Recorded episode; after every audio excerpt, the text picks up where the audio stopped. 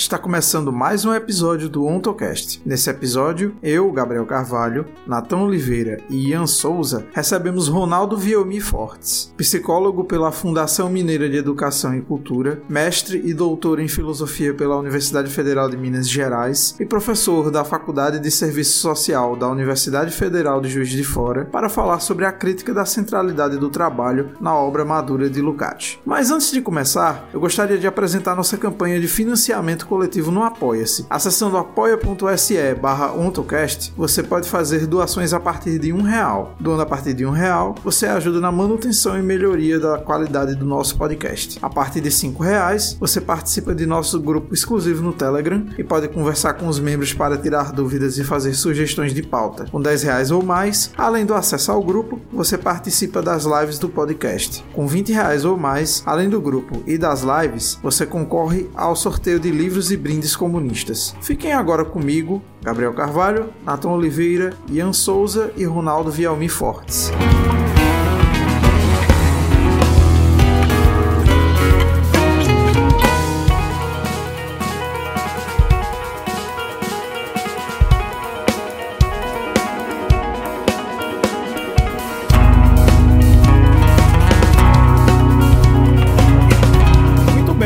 Começando mais um episódio do OntoCast, o seu podcast de divulgação científica e filosófica à luz do marxismo. Para quem está ouvindo o podcast pela primeira vez, eu sou Gabriel Carvalho, sou estudante de Ciências Sociais na Universidade Federal do Vale do São Francisco e eu fui pibidiano do projeto de Sociologia da universidade e agora estou na iniciação científica, num plano de trabalho em que a gente está pesquisando o auxiliador da indústria nacional e no meu projeto eu vou pesquisar sobre a questão da dominação social do tempo, que é um tema estudado pelo historiador marxista canadense Mois Postone, já falecido, e eu quero traçar ali a partir do auxiliador da indústria nacional as raízes coloniais dessa dominação social do tempo no Brasil. E para apresentar o episódio comigo tá aqui o Natan. Natan, pode se apresentar. Bom dia, boa tarde, boa noite aos ouvintes do OntoCast. Sou Natão Oliveira, graduando em Física pela Universidade Federal Fluminense, UF, né? E também membro do NIEP Marx, né? que é o Núcleo Interdisciplinar de Estudos e Pesquisas sobre Marx e Marxismo, também na UF. E também está aqui o Ian. Ian pode se apresentar para os nossos ouvintes. Olá, ouvintes do Ontocast. Bom dia, boa tarde, boa noite. Para quem está ouvindo esse podcast pela primeira vez, eu me chamo Ian Souza, sou estudante de filosofia pela Universidade Federal do Pará, a UFPA, e meus interesses de pesquisa se concentram no estudo da ontologia de Marx e de Lukács, bem como tenho tido bastante interesse nesses últimos tempos em uma investigação da possível existência de uma determinação ontonegativa da politicidade dos textos de Marx. E para isso eu também venho estudando os textos do professor e filósofo brasileiro José Chazin, que foi um dos primeiros a destacar a existência dessa dimensão no pensamento de Marx, além de outros estudiosos do tema. Também venho me debruçando em um plano de trabalho cujo tema é a questão do neoliberalismo, da soberania em declínio e da democracia murada a partir dos textos da cientista política e filósofa estadunidense Wendy Brown. E o nosso convidado muito especial de hoje é o professor Ronaldo Vielmi Fortes. Professor Ronaldo pode se apresentar para os nossos ouvintes. Bom, boa tarde. Em primeiro lugar, agradecer o convite, né? é um prazer conhecer Gabriel Carvalho, William Souza, Natan Oliveira, eu já conheço pessoalmente, um prazer revê-lo. Bom, eu sou professor é, há anos, né? Tenho esses estudos tanto com relação a Lukács quanto com relação é, a Marx. Atualmente eu leciono na Faculdade de Serviço Social da Universidade Federal de Juiz de Fora.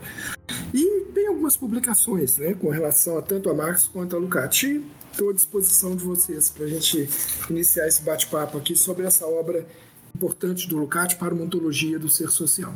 E eu acho que, como já faz um tempinho que ele participou aqui no nosso podcast, eu vou dar a deixa para o Natan entrar no tema da nossa entrevista de hoje. Pode fazer as nossas primeiras questões. Então, Ronaldo, como a gente combinou de conversar sobre o tema do trabalho na obra de Lukács, né, que é um tema que tem grande importância, mas também é muito mal compreendido em alguns círculos, tanto marxistas, né, quanto fora do marxismo, queria começar com a pergunta para localizar a questão no, no, seu devido lugar, que é, bom, tem a coisa do de que o Lukács trata do trabalho, né, tem um, uma ideia até mal difundida de que é, apresentada criticamente a obra de Lukács de que ele teria seria uma espécie de ontologia do trabalho ou uma metafísica do trabalho, né? Posições que me parecem problemáticas. Mas aí eu queria para que você explanasse para a gente aqui por que, afinal, o Lukács começa o segundo volume da ontologia, né? O, cujo título integral é para uma ontologia do ser social, porque ele começa pela análise do trabalho, né? Qual é, quais são as razões para isso?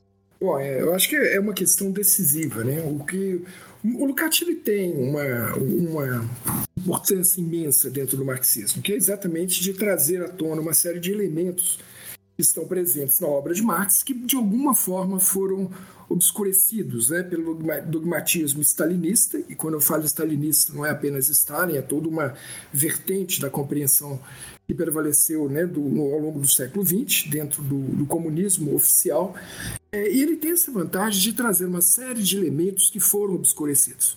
Diria, né, tanto pelo marxismo em geral quanto por algumas outras vertentes é, filosóficas também marxistas, o estruturalismo de Luiz Althusser e várias outras que não cabe é, ficar relacionando aqui. Um dos elementos que eu acho que é decisivo é quando ele vai dizer que para Marx algo essencial é sempre ao tentar trabalhar, investigar um determinado fenômeno social, tentar entender qual é a gênese desse fenômeno.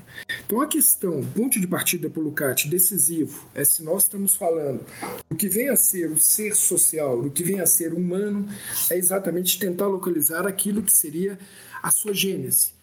E Lukács vai localizar a gênese do ser social exatamente nessa relação homem-natureza. Então, o trabalho para Lukács, né, isso é importante a gente começar já a separar um pouquinho, né, para se ter essa compreensão do que, que Lukács está chamando de trabalho. Trabalho para Lukács é a relação homem-natureza. Né? Não se pode confundir o trabalho como o trabalho como que ele se dá, por exemplo, no interior da sociabilidade do capital. Então, a questão primeira para o Lukács é exatamente dizer o homem de onde, né, de onde ele vem, de onde ele parte, qual é a sua gênese, para determinar exatamente o que, que vem a ser o ser social do homem. Então, revelar a gênese é algo decisivo. Veja o porquê que isso é decisivo. Se você não revela a gênese de um determinado complexo, insisto, ele está tomando isso em Marx, é, você pode cair em algumas condições de fetichizar determinados fenômenos do ser social. O que Lukács chama de fetichização? É tomar determinados elementos que são, na realidade, formações históricas dadas em um determinado contexto social, como se fossem é, determinações eternas e perenes do ser social, do humano. Por exemplo, a gente poderia pensar a questão do fenômeno do estranhamento, ou alguns querem como tradução como alienação, pouco importa aqui. É, se você pegar um filósofo, por exemplo, como Martin Heidegger, ele vai compreender o estranhamento ou alienação como uma condição social do homem, ou seja, é uma condição inerente ao próprio humano. Lukács lhe demonstra, uma vez que a gente determina qual é a gênese do ser social e percebe que o homem é um ser histórico, que se autoproduz, que constitui a si mesmo historicamente essa trajetória da sua autoedificação, nós sabemos então que o estranhamento não é alguma coisa inerente ao próprio ser humano, não é um atributo da humanidade, mas trata-se na realidade de uma formação histórica específica. E aí que a questão se coloca. Se é algo que o próprio homem realizou, que o próprio homem constituiu, então o homem pode tomar as rédeas da sua existência nas próprias mãos e modificar o que seria essa sua construção histórica. Né? Aquilo que o Lukács costuma dizer. Ele o faz, mas não sabe. Então o homem edifica uma série de complexos que passam, inclusive, dominá-lo, e uma vez que ele tem, ele tem a ciência de que determinados fenômenos, no caso do meu exemplo, o estranhamento, se deve a ele mesmo, ele pode vir a modificá-lo. Então, para o Lukács, é, começar pelo trabalho é exatamente começar pela pergunta: o homem de onde veio, para você poder dizer esse seu para onde, aquilo que ele edificou na sua trajetória histórica e aquilo que ele é capaz de determinar em relação ao seu próprio futuro.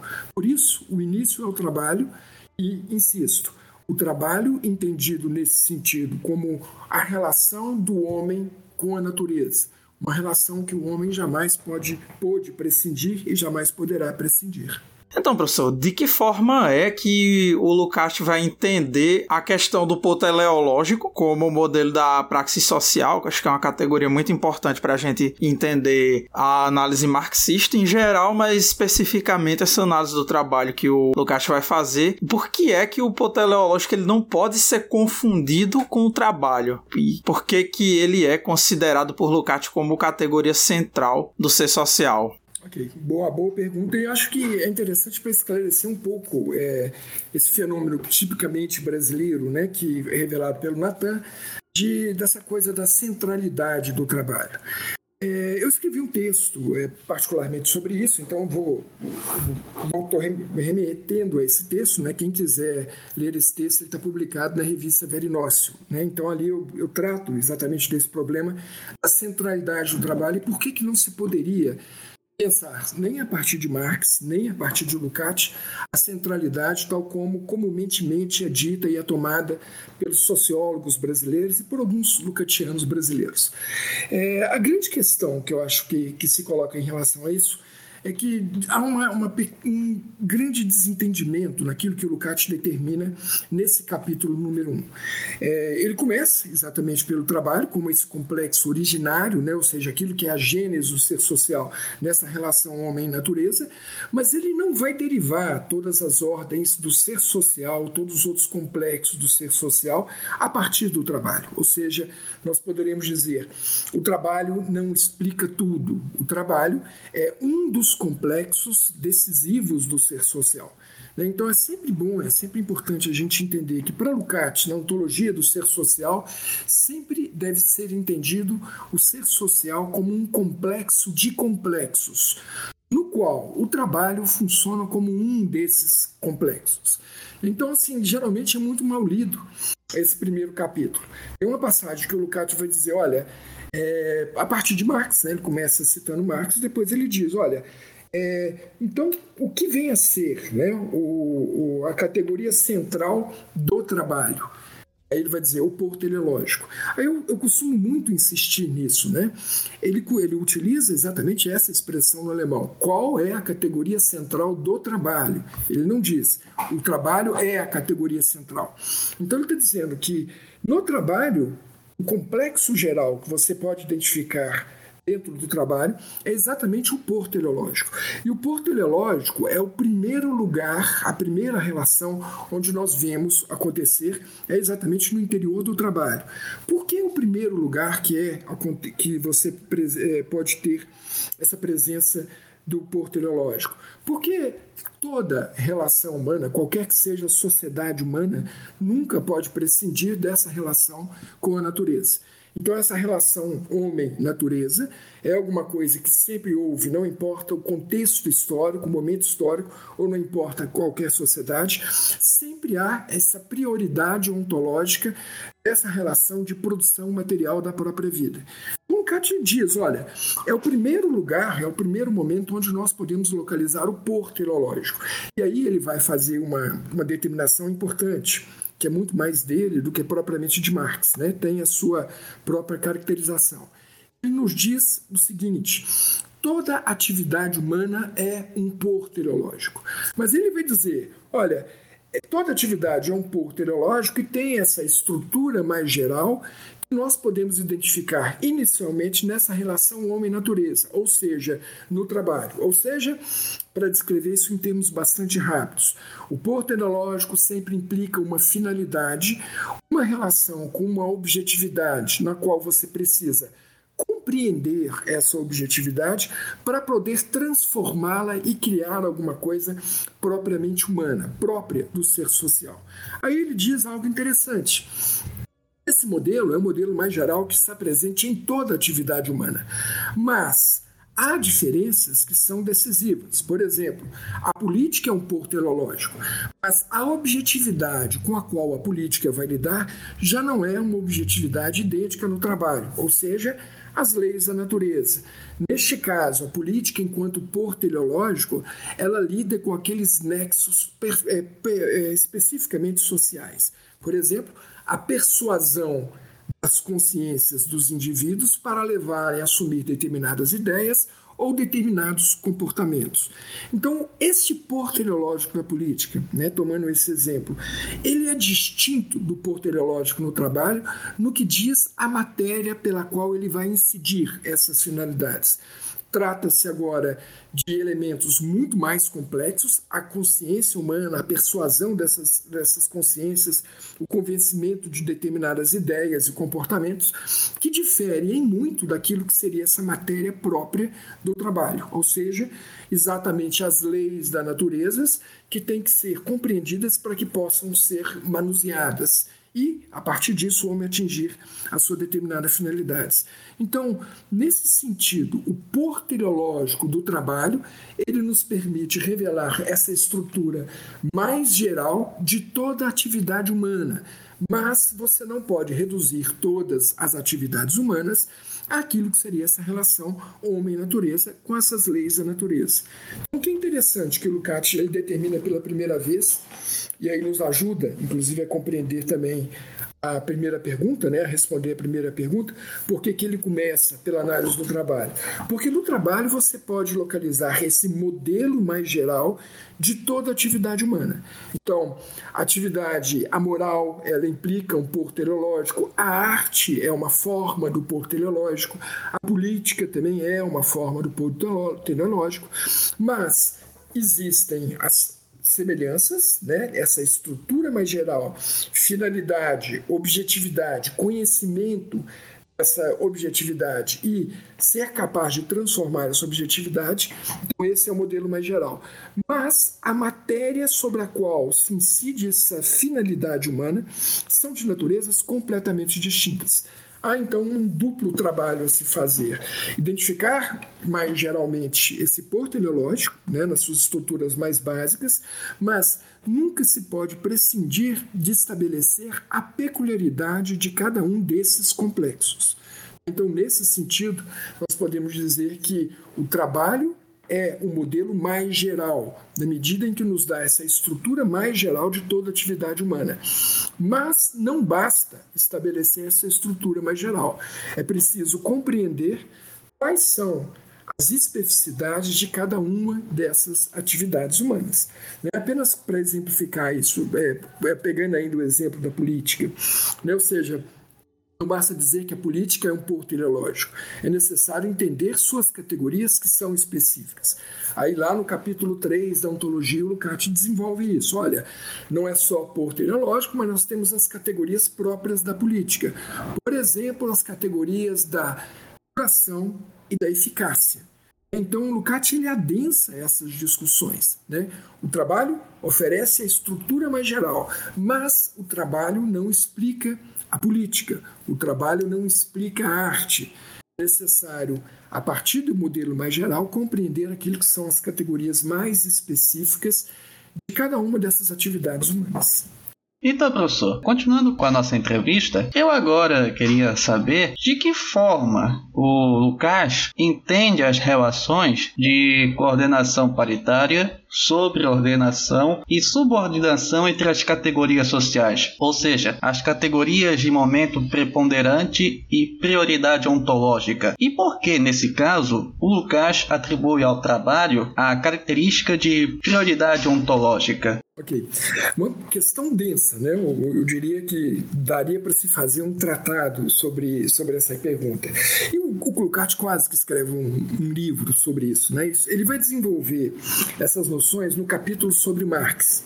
O título do capítulo é elucidativo para responder o problema que você coloca.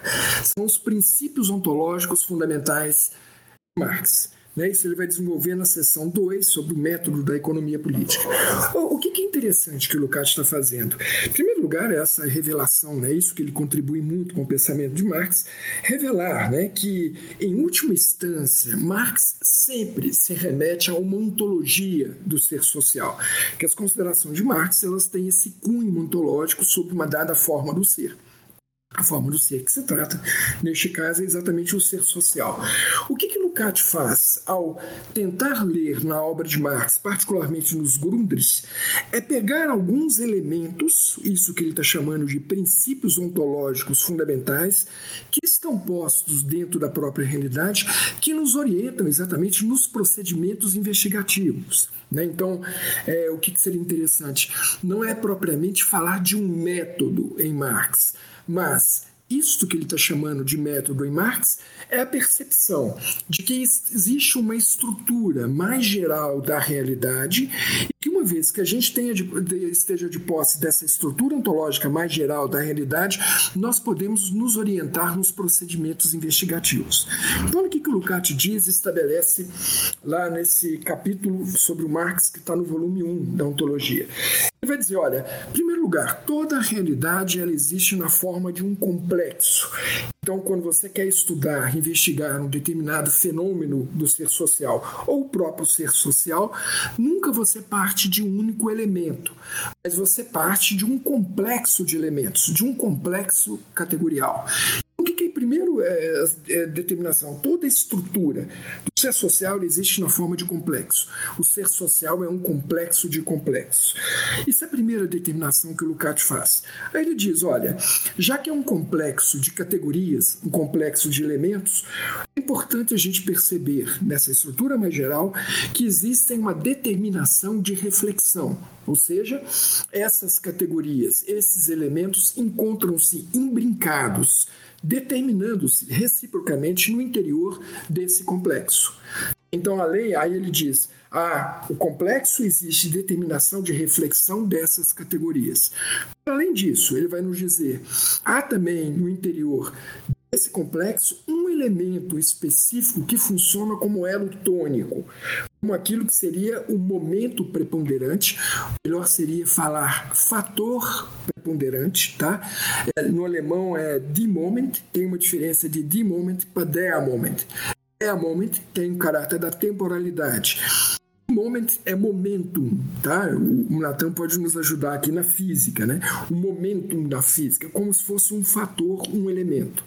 Então é sempre uma categoria, há sempre um elemento que prepondera sobre os demais, ele é mais forte nessa relação e inclusive permite o que seria essa vinculação dentro dos elementos do complexo. Né? Então é isso que o Lukács está chamando de é, de momento preponderante ou de fator preponderante, que seria, ah, hoje eu penso assim, na melhor tradução. Então vejam, é, quando ele fala de sobre, sobre ordenação ou subordinação, ele está falando exatamente essa determinação de reflexão né, sobre ordenamento e subordinação. Essas categorias estão embrincadas e subordinam-se a esse momento preponderante, mas também determinam o próprio momento preponderante. Lukács utiliza como exemplo a análise que Marx faz entre produção, consumo, troca e distribuição, para mostrar exatamente esse embrincamento dessas categorias. E para além disso, ele vai dizer, olha, além Além disso, nós podemos dizer que existe a prioridade ontológica, ou seja, alguns elementos do ser social, alguns elementos do complexo, eles são a condição de possibilidade, o pressuposto para que existam outros elementos. Um exemplo muito simples para a gente entender isso ser social, o indivíduo humano, ele é um complexo da biologia, né, da sua parte biológica e da sua parte social. Então, a prioridade ontológica, ou seja, não há uma consciência humana sem um corpo, sem esse biológico que o sustenta. Então, esse biológico, nesse caso específico né, do meu exemplo, ele é a prioridade ontológica para a existência dessa consciência. Essa consciência é constituída um ser social, pelo exatamente essa aprendizagem, a linguagem, por os elementos propriamente sociais. Esses elementos propriamente sociais funcionam como momento preponderante. Eles dominam e arbitram, inclusive, sobre as decisões que nós tomamos em nossas vidas. Mas a consciência humana, o social, só pode existir com base nesse pressuposto ontológico, é exatamente é, essa parte biológica humana. Né? Para o Lukács, o homem tem uma dupla base, base biológica e essa base social. Então, Lukács ele oferece no capítulo de Marx essa orientação interessante para dizer, olha, essa é uma estrutura mais geral que nós podemos reconhecer na realidade. Então, sempre que nós formos fazer uma análise, nós devemos pegar qualquer fenômeno social, em primeiro lugar, como um complexo, em que essas categorias encontram-se articuladas, e no interior dessas essas categorias nós encontramos um elemento que é o elemento mais forte, que permite inclusive essa interação categorial. E esse elemento, por vezes, se apoia sobre pressupostos, outras categorias que são condição da sua possibilidade. Então, para a gente entender isso, né, quando ele vai dizer com relação ao próprio trabalho, isso é um pressuposto até para análise que ele faz o trabalho. Vejam, o trabalho não é um elemento qualquer, né, o trabalho é um complexo. Nós não temos como os pós-modernos um ponto de partida de definição do homem como a linguagem, nem como os gregos o ponto de partida da definição do homem como o racional, um ser de razão. Nós temos, na realidade, um complexo de categorias esses complexos encontram-se imbrincados. Qual é o elemento preponderante no interior desse complexo? Lukács vai dizer: é exatamente o caráter cognitivo. Permite compreender a natureza, e a partir do momento que compreende as leis da natureza, você é capaz de transformá-la, criar novos seres que inexistem dentro da própria natureza. Então, o que, que o Lukács está demonstrando a partir desses princípios é essa estrutura mais geral que pode ser identificada dentro da realidade para que a gente possa compreender exatamente o que, que vem a ser essa ontologia do ser social. Por que, que o trabalho ocupa, então, essa condição de prioridade ontológica? De algum modo, eu já toquei nessa questão né, na minha resposta anterior. Dirá Lukács, olha, é prioridade ontológica porque não pode existir nenhuma sociedade humana no qual essa relação homem-natureza não exista. Então ele vai dizer, olha, o trabalho é, uma condição, é algo eterno e universal no humano. Por que, que é algo eterno e universal no humano? Porque não há sociedade humana em que não se trabalhou. Hoje, essa relação homem-natureza ainda se coloca e sempre se colocará enquanto o homem existir. Né? Então, podemos dizer assim: o trabalho é eterno enquanto durar o homem. Enquanto existir o homem, o trabalho é algo que o homem não pode prescindir. Nesse sentido, o trabalho é uma prioridade ontológica. Essa relação homem-natureza é uma prioridade ontológica. Mas vejam, além do trabalho, nós temos aquilo que seria, dirá o homem, né? o rei, ou dirá Marx, é, com relação ao homem. É, nós temos o reino da liberdade, né? nós temos o desenvolvimento e o desdobramento das categorias puramente sociais. A arte, por exemplo, ela já não guarda essa relação direta com o trabalho. O pressuposto para que você possa ter um alto, um elevado desenvolvimento, inclusive da arte, é que a sociedade possa reproduzir-se materialmente. Então, nesse sentido, o trabalho sempre se colocará como esse pressuposto ontológico para toda e qualquer sociedade humana. Mas não quer dizer que os outros complexos sejam diretamente determinados pelo complexo do trabalho. Ele é, sem dúvida alguma, aquilo que seria esse pressuposto ontológico. É, o Lukács ele, ele tem aqui por base nas suas, nas suas considerações aquela postulação que o Marx vai fazer no livro 3, no capítulo da forma trinária, onde o Marx vai distinguir o reino da liberdade o reino da necessidade. Né? O reino da necessidade ele se afasta, se reduz, mas ele é um pressuposto para toda a sociedade humana. O reino da liberdade, né, que está é, para além do trabalho, é exatamente o desenvolvimento do humano como um fim em si mesmo esse desenvolvimento do humano como um fim em si mesmo só pode ocorrer apoiado sobre o reino da necessidade, relação homem-natureza. Mas o que é propriamente humano, o desdobramento humano e o seu desenvolvimento da sua trajetória histórica não é simplesmente aquilo que condiz ao reino da necessidade. Nesse sentido, não sei se fiquei, ficou claro o que eu disse, o trabalho ele é sempre essa prioridade ontológica, há sempre essa relação homem-natureza como pressuposto para qualquer sociedade humana passada, né, pretérita e futura, mas claro que existem complexos que se desenvolvem além do trabalho. O que o diz, né? O trabalho sempre remete para além de si mesmo. O desenvolvimento de outros complexos não pode prescindir do trabalho, mas tem desdobramentos que são próprios.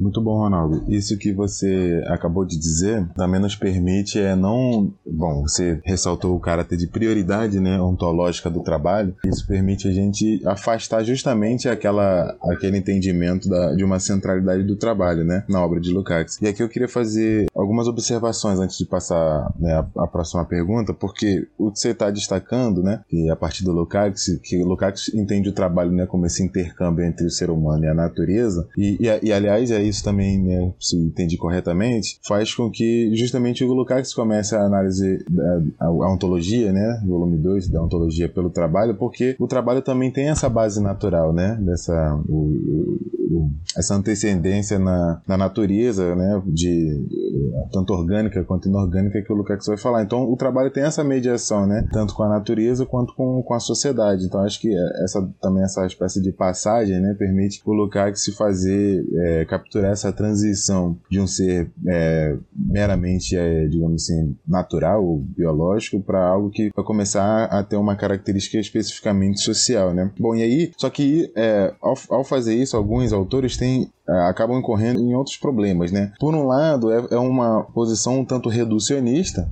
que é o que você está tentando afastar, né, Ronaldo? Que é justamente tomar o trabalho como um fator não só ontológico, né, fundamental, mas também explicativo, né, quase que exclusivo, onde se incorre em reducionismo. Então tentam se explicar diversos fenômenos né, da sociedade, como você enfim, já mencionou antes, é, exclusivamente ao, ao, ao, trabalho, né, não levando em conta que o, o, trabalho é um dos complexos que fazem parte desse complexo de complexos que é a sociedade. E acho que também tem um outro problema, e, e acho que é, de uma, até de uma certa época, assim, dos debates do marxismo, mas que acabam se perdurando até hoje, que é justamente tentando reagir àquelas teorias, enfim, e autores que tentam defender a centralidade da esfera comunicacional, né? por exemplo, Hoff ou Habermas. É, e aí, ao criticar isso, acabam caindo justamente na defesa da, da centralidade do trabalho, né? É, em Lukács e Marx, como resposta a esses autores, o que às vezes pode gerar uma série de equívocos, né? Ao tomar o trabalho como, nesse sentido central, tendo uma proeminência na,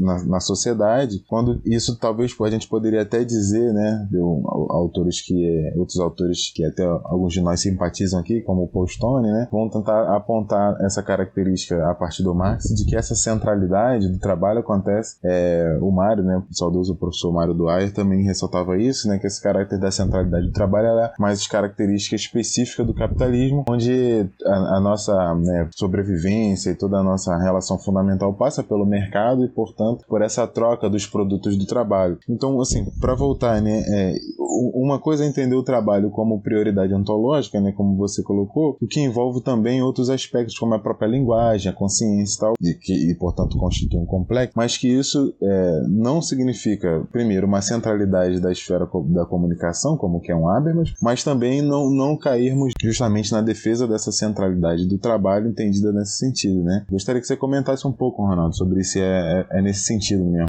Bom, obrigado pela pergunta, Natan. É uma pergunta muito completa, né? Eu acho que o, acho que você coloca todos os elementos que já respondem e de algum modo problematizam né? essa coisa da centralidade do trabalho. Eu enfatizaria alguns elementos que você apontou, né? Acho que há um, um, um caráter, né? Eu acho que há uma tendência, aqui é uma posição minha, eu posso estar errado, mas é uma impressão às vezes que eu tenho, que a obra do Lukács é muito visitada é, pela militância.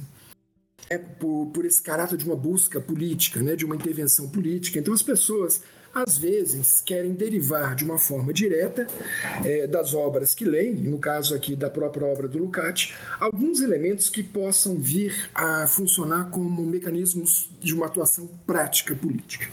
Né? E o problema, é, particularmente dessa obra do Lukács, é que ela não se presta a isso.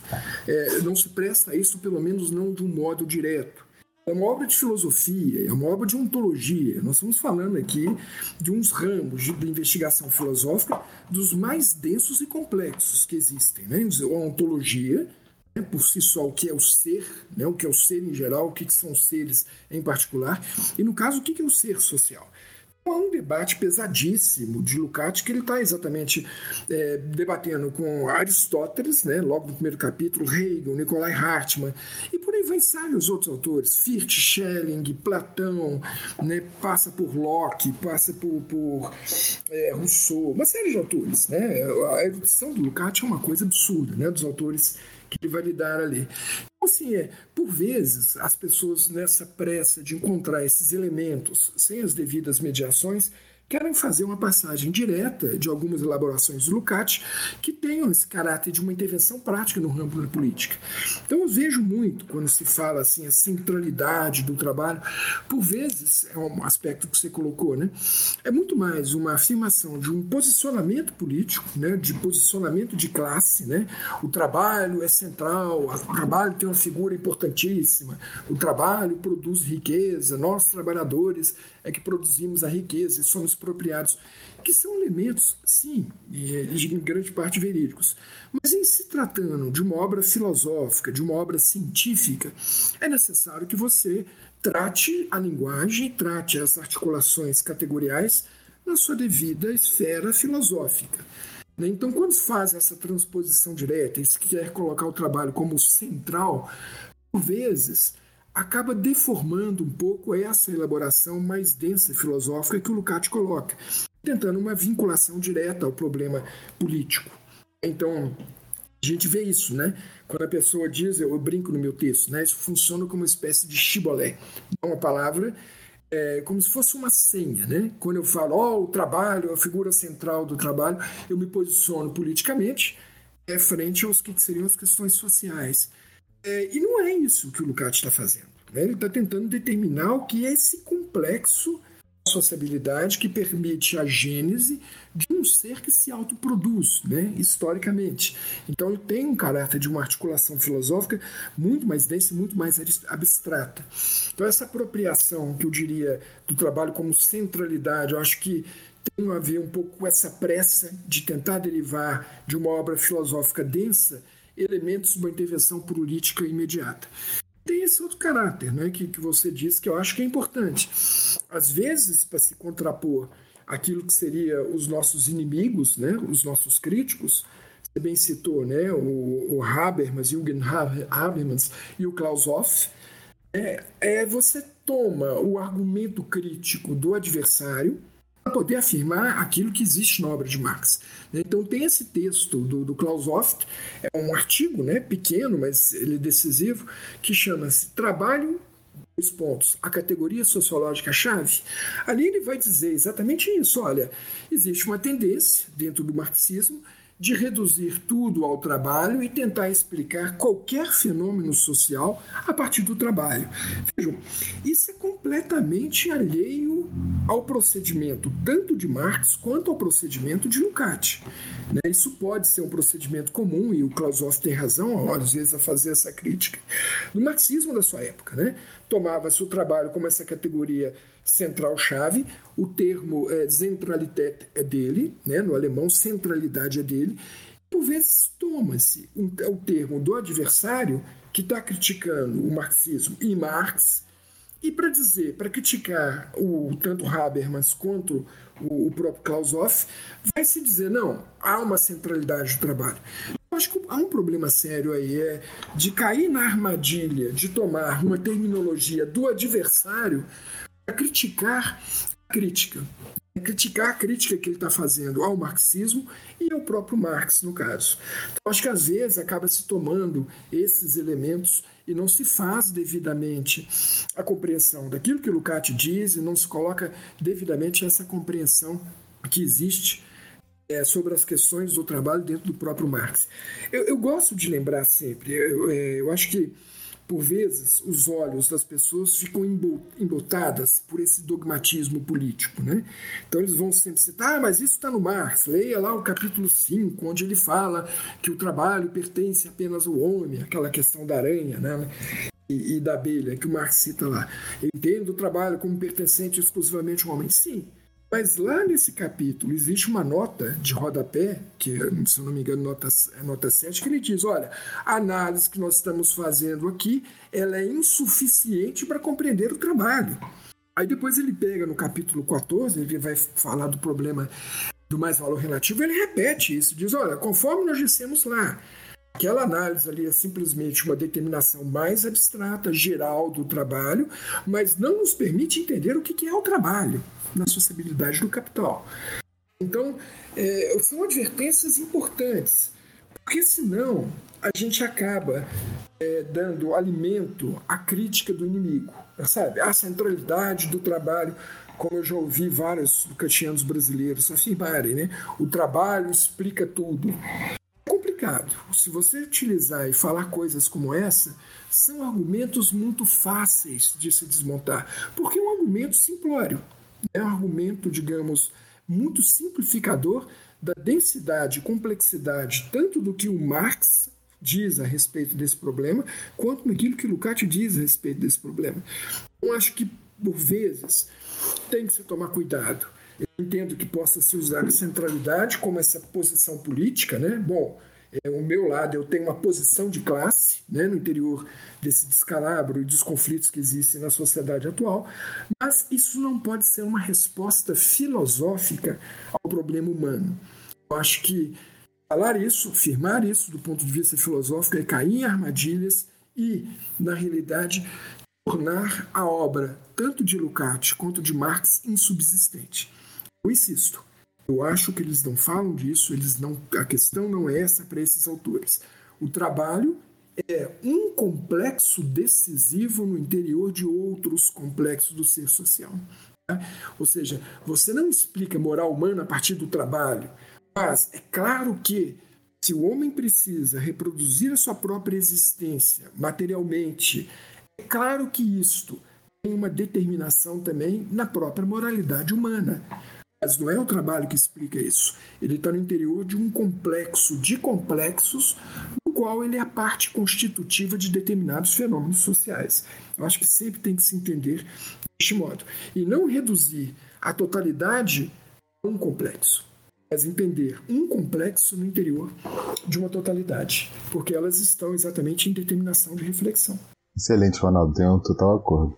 Então, professor, eu agora queria perguntar para o senhor como o edifício teórico de O Capital, que já foi antecipado em outros escritos anteriores ao Capital, por exemplo, na carta a Pavel Anenkov e na própria introdução de 1857, a crítica da economia política, edifício esse que é caracterizado pela decomposição analítico-abstrativa do ser e pela chamada viagem de retorno, influenciou o procedimento investigativo e expositivo do Lukács em Para uma Ontologia do Ser Social. Como é que esse edifício teórico influenciou todo esse processo de investigação que o Lukács empenhou na ontologia? Isso é algo que. Isso é algo decisivo para o Lukács, né? aquilo que ele vai chamar de identificação do método em Marx. É, não sei se vocês viram as entrevistas né, que foram publicadas pela Boitempo. Eu organizei uma série de entrevistas no final da vida do Lukács, né? Eu as traduzi e tive um método em Marx, né? Que se Marx identificou categorias do século XIX que podem não ser válidas para identificar o que é o capitalismo no século XXI, também eles nos deixou um método. É sempre importante entender o que, que o está chamando de método. Né? Método não seria como bem diz o José Chazin, né? um arranjo preliminar da subjetividade que se arma para poder investigar a realidade. Né? O método é, para Lukács, e por isso que ele vai dizer que há uma ontologia em Marx e não uma gnosiologia, é exatamente ir à realidade e perceber o que é exatamente essa trama categorial que informa, né? ou seja, identificar exatamente as categorias que são sempre determinações do ser, formas objetivas, né? design form, é, para a partir daí você extrair qual é essa estrutura própria da realidade. Então o Cat ele vai fazer uma série de considerações importantíssimas sobre isso.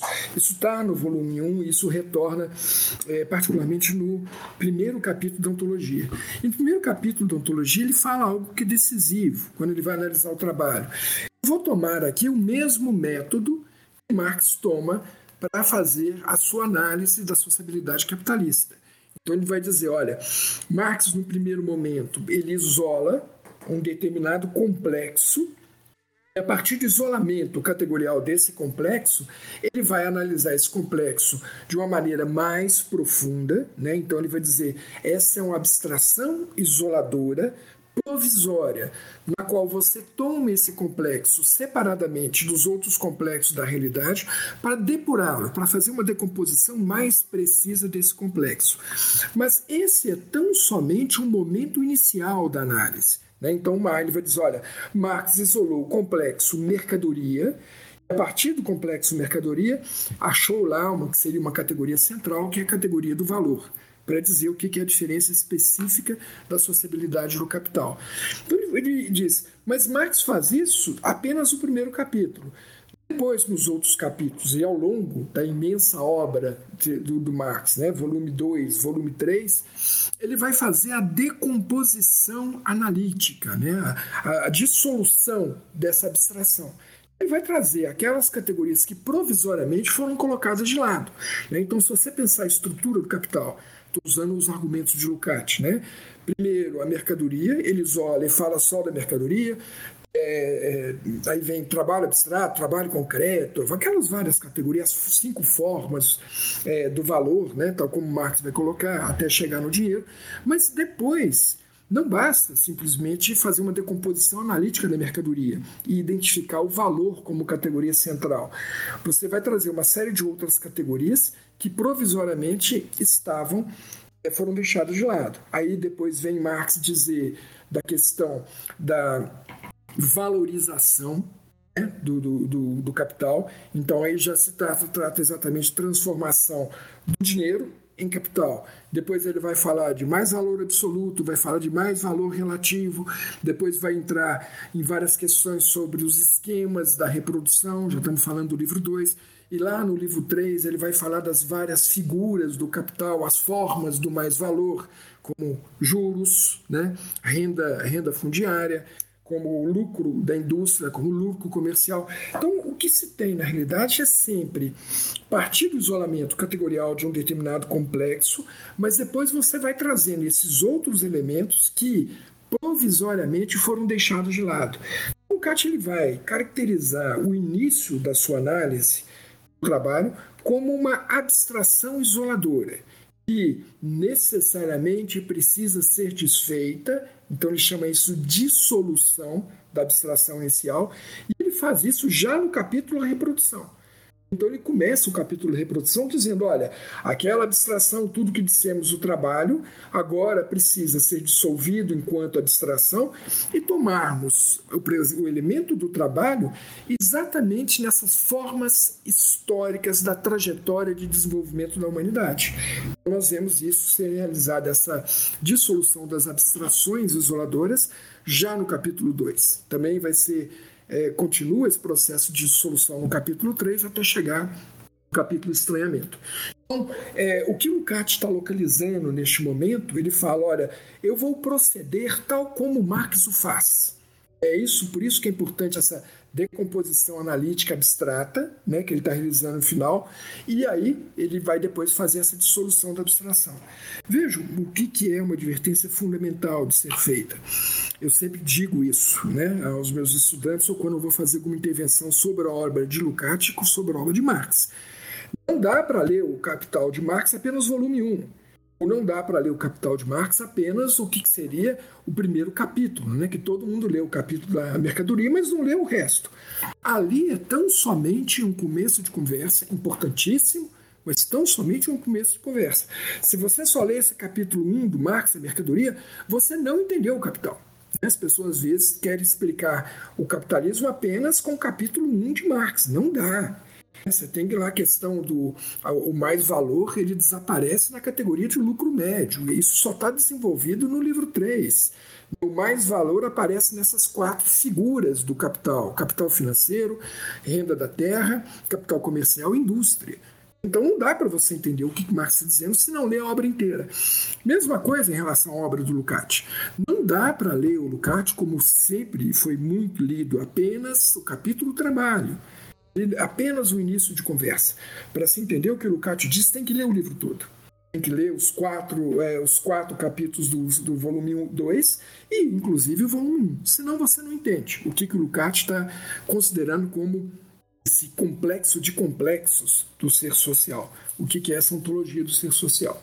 Aqui eu faria uma, apenas uma pequena advertência. Né? Eu acho que é, Lukács é um autor importantíssimo, mas não se trata de declarar amores e uma paixão por Lukács. A gente sempre tem que manter também um posicionamento crítico, né? um distanciamento crítico em relação ao autor. Às vezes, me parece, mas salvo o melhor juízo, né? acho que é uma coisa que precisa ser investigada, Lukács ele não identifica muito bem aquilo que Marx estabelece no pós-fácil do Capital. É a diferença entre modo de exposição e procedimento investigativo. Tá? Então, uma coisa é, depois que você compreendeu a realidade, depois que você compreendeu os, os seus meandros, qual é a categoria central, é, uma coisa é você decidir o modo pelo qual você vai expor isso num livro, né? a forma pela qual você vai fazer essa exposição analítica, né? articulando capítulos, articulando o que, que seria é, um, um, desenvolvimento, né? um desdobramento categorial para explicar essa realidade. Mas o modo de exposição difere profundamente do modo de investigação. Tá? do procedimento investigativo. Às vezes, quer me parecer o CAT ele não toma muito cuidado com relação a essa diferenciação e considera o modo de exposição algo idêntico ao que seria o procedimento investigativo. Tá? Mas isso é uma coisa que seria necessário mais argumentos, seria necessário é, detalhar mais, pormenorizar é, isso dentro da obra do próprio Lukács para ver se essa minha suspeita ela é razoável ou não. Mas às vezes me parece que o Lukács confunde procedimento investigativo como modo de exposição. Faz parte da mercadoria no capital como modo de exposição, não como procedimento investigativo. Então, professor, como se costuma pensar de forma errônea, de forma equivocada, como a gente já tratou aqui, que Lukács faz uma ontologização do trabalho. A gente também tem aqueles que afirmam, como alguns críticos do, do trabalho, como creio eu, por exemplo, o Robert Kurtz, que há uma ontologização do valor na obra do Lukács, ao invés dele tratar o valor, como em Marx, como uma categoria específica da sociabilidade capitalista. Mas a gente sabe que isso é uma concepção equivocada, né? Queria que você falasse disso e, além disso, também sobre essa questão do trabalho como sendo aquilo que explica a sociabilidade capitalista, que é outro equívoco, que na verdade o que o Lucas vai apontar é que a sociabilidade capitalista que explica o trabalho e as suas determinações no interior dessa sociabilidade capitalista, né? Aí eu queria deixar com essas duas questões aí. Ótimo, obrigado pela questão. Também acho que é interessante que, digamos, a sua pergunta já existem muitos elementos né, para, para a resposta. Em primeiro lugar, é, é claro, né, óbvio que seria um absurdo fazer essa ontologização do valor, né? O valor, porque aí seria tomar o valor como algo presente em toda a sociedade humana, né? como aquilo que seria um, atributo inerente do ser, ao ser social. E não é. Né? Então, o grande mérito de Marx é exatamente isso. Né? O dinheiro ele pode ter existido em sociedades anteriores, eles existem em nossa sociedade, mas não é alguma coisa própria do ser social. Ele é um fenômeno histórico. Ele existe historicamente em determinadas sociedades e sempre existe da forma peculiar, sempre no interior um determinado complexo. Então, a, a, a, grande questão de Marx é exatamente dizer isso. Olha, o valor não é alguma coisa natural, o dinheiro não é alguma coisa natural dada desde sempre. Ou, né, como Marx vai divertir contra os economistas do seu tempo, o dinheiro ou o capitalismo não é um desenvolvimento necessário que a história humana precisava vir a realizar. Nós chegamos aonde chegamos pelo conjunto de decisões históricas que o homem tomou dentro dessa sua trajetória, né? as escolhas que ele fez, como ele respondeu aos seus conflitos sociais.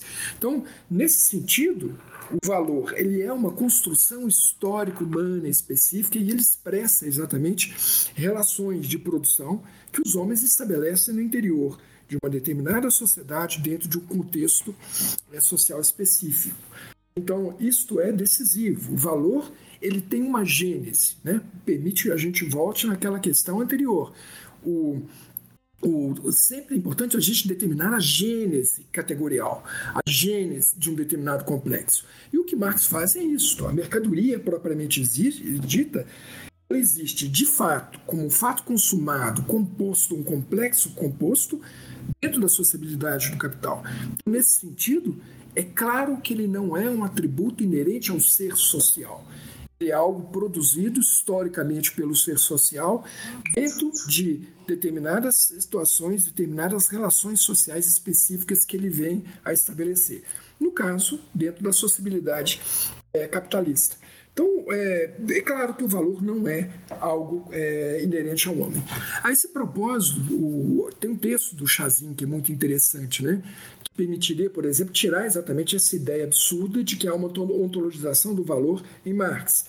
Que é quando o Chazin, Chazin chama a atenção as réplicas, né? as glosas críticas as críticas marginais que o Marx vai escrever ao texto do Adolf Wagner, e o Adolf Wagner fala, olha, Marx parte do conceito do valor.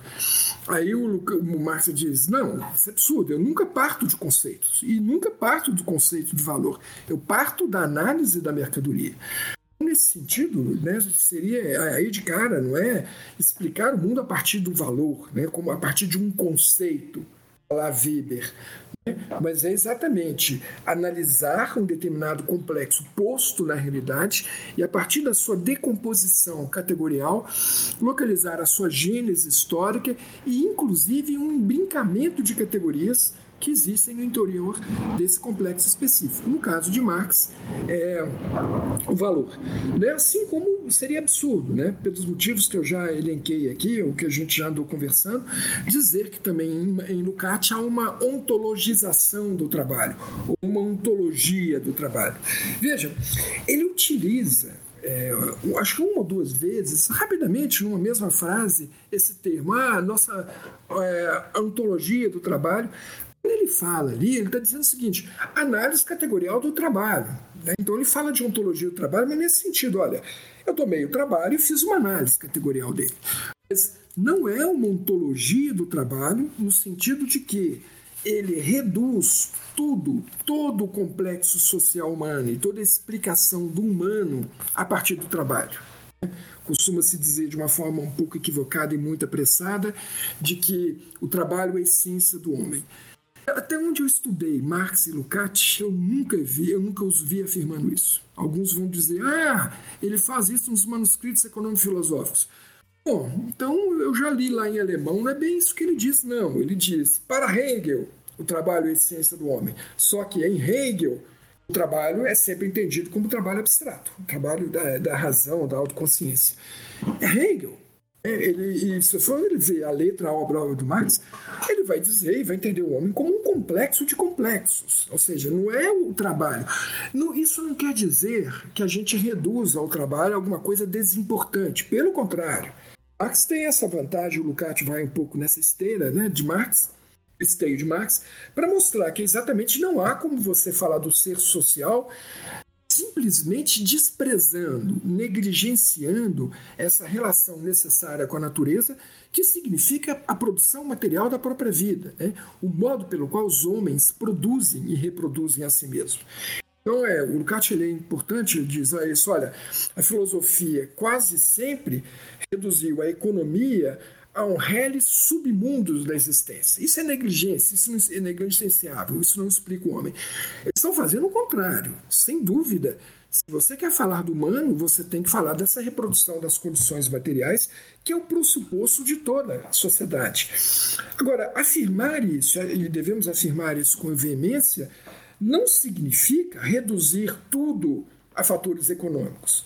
Não significa reduzir tudo ao que seria essa relação homem-natureza. Porque o homem vai explicitar outras categorias e outros complexos que são propriamente complexos sociais. E sempre você deve entender esses complexos imbrincados. Né? Um complexo determina o outro. Né? Na, ou em última instância, é claro que a política é determinada pelo trabalho, mas que trabalho é esse? Já não é o trabalho em geral.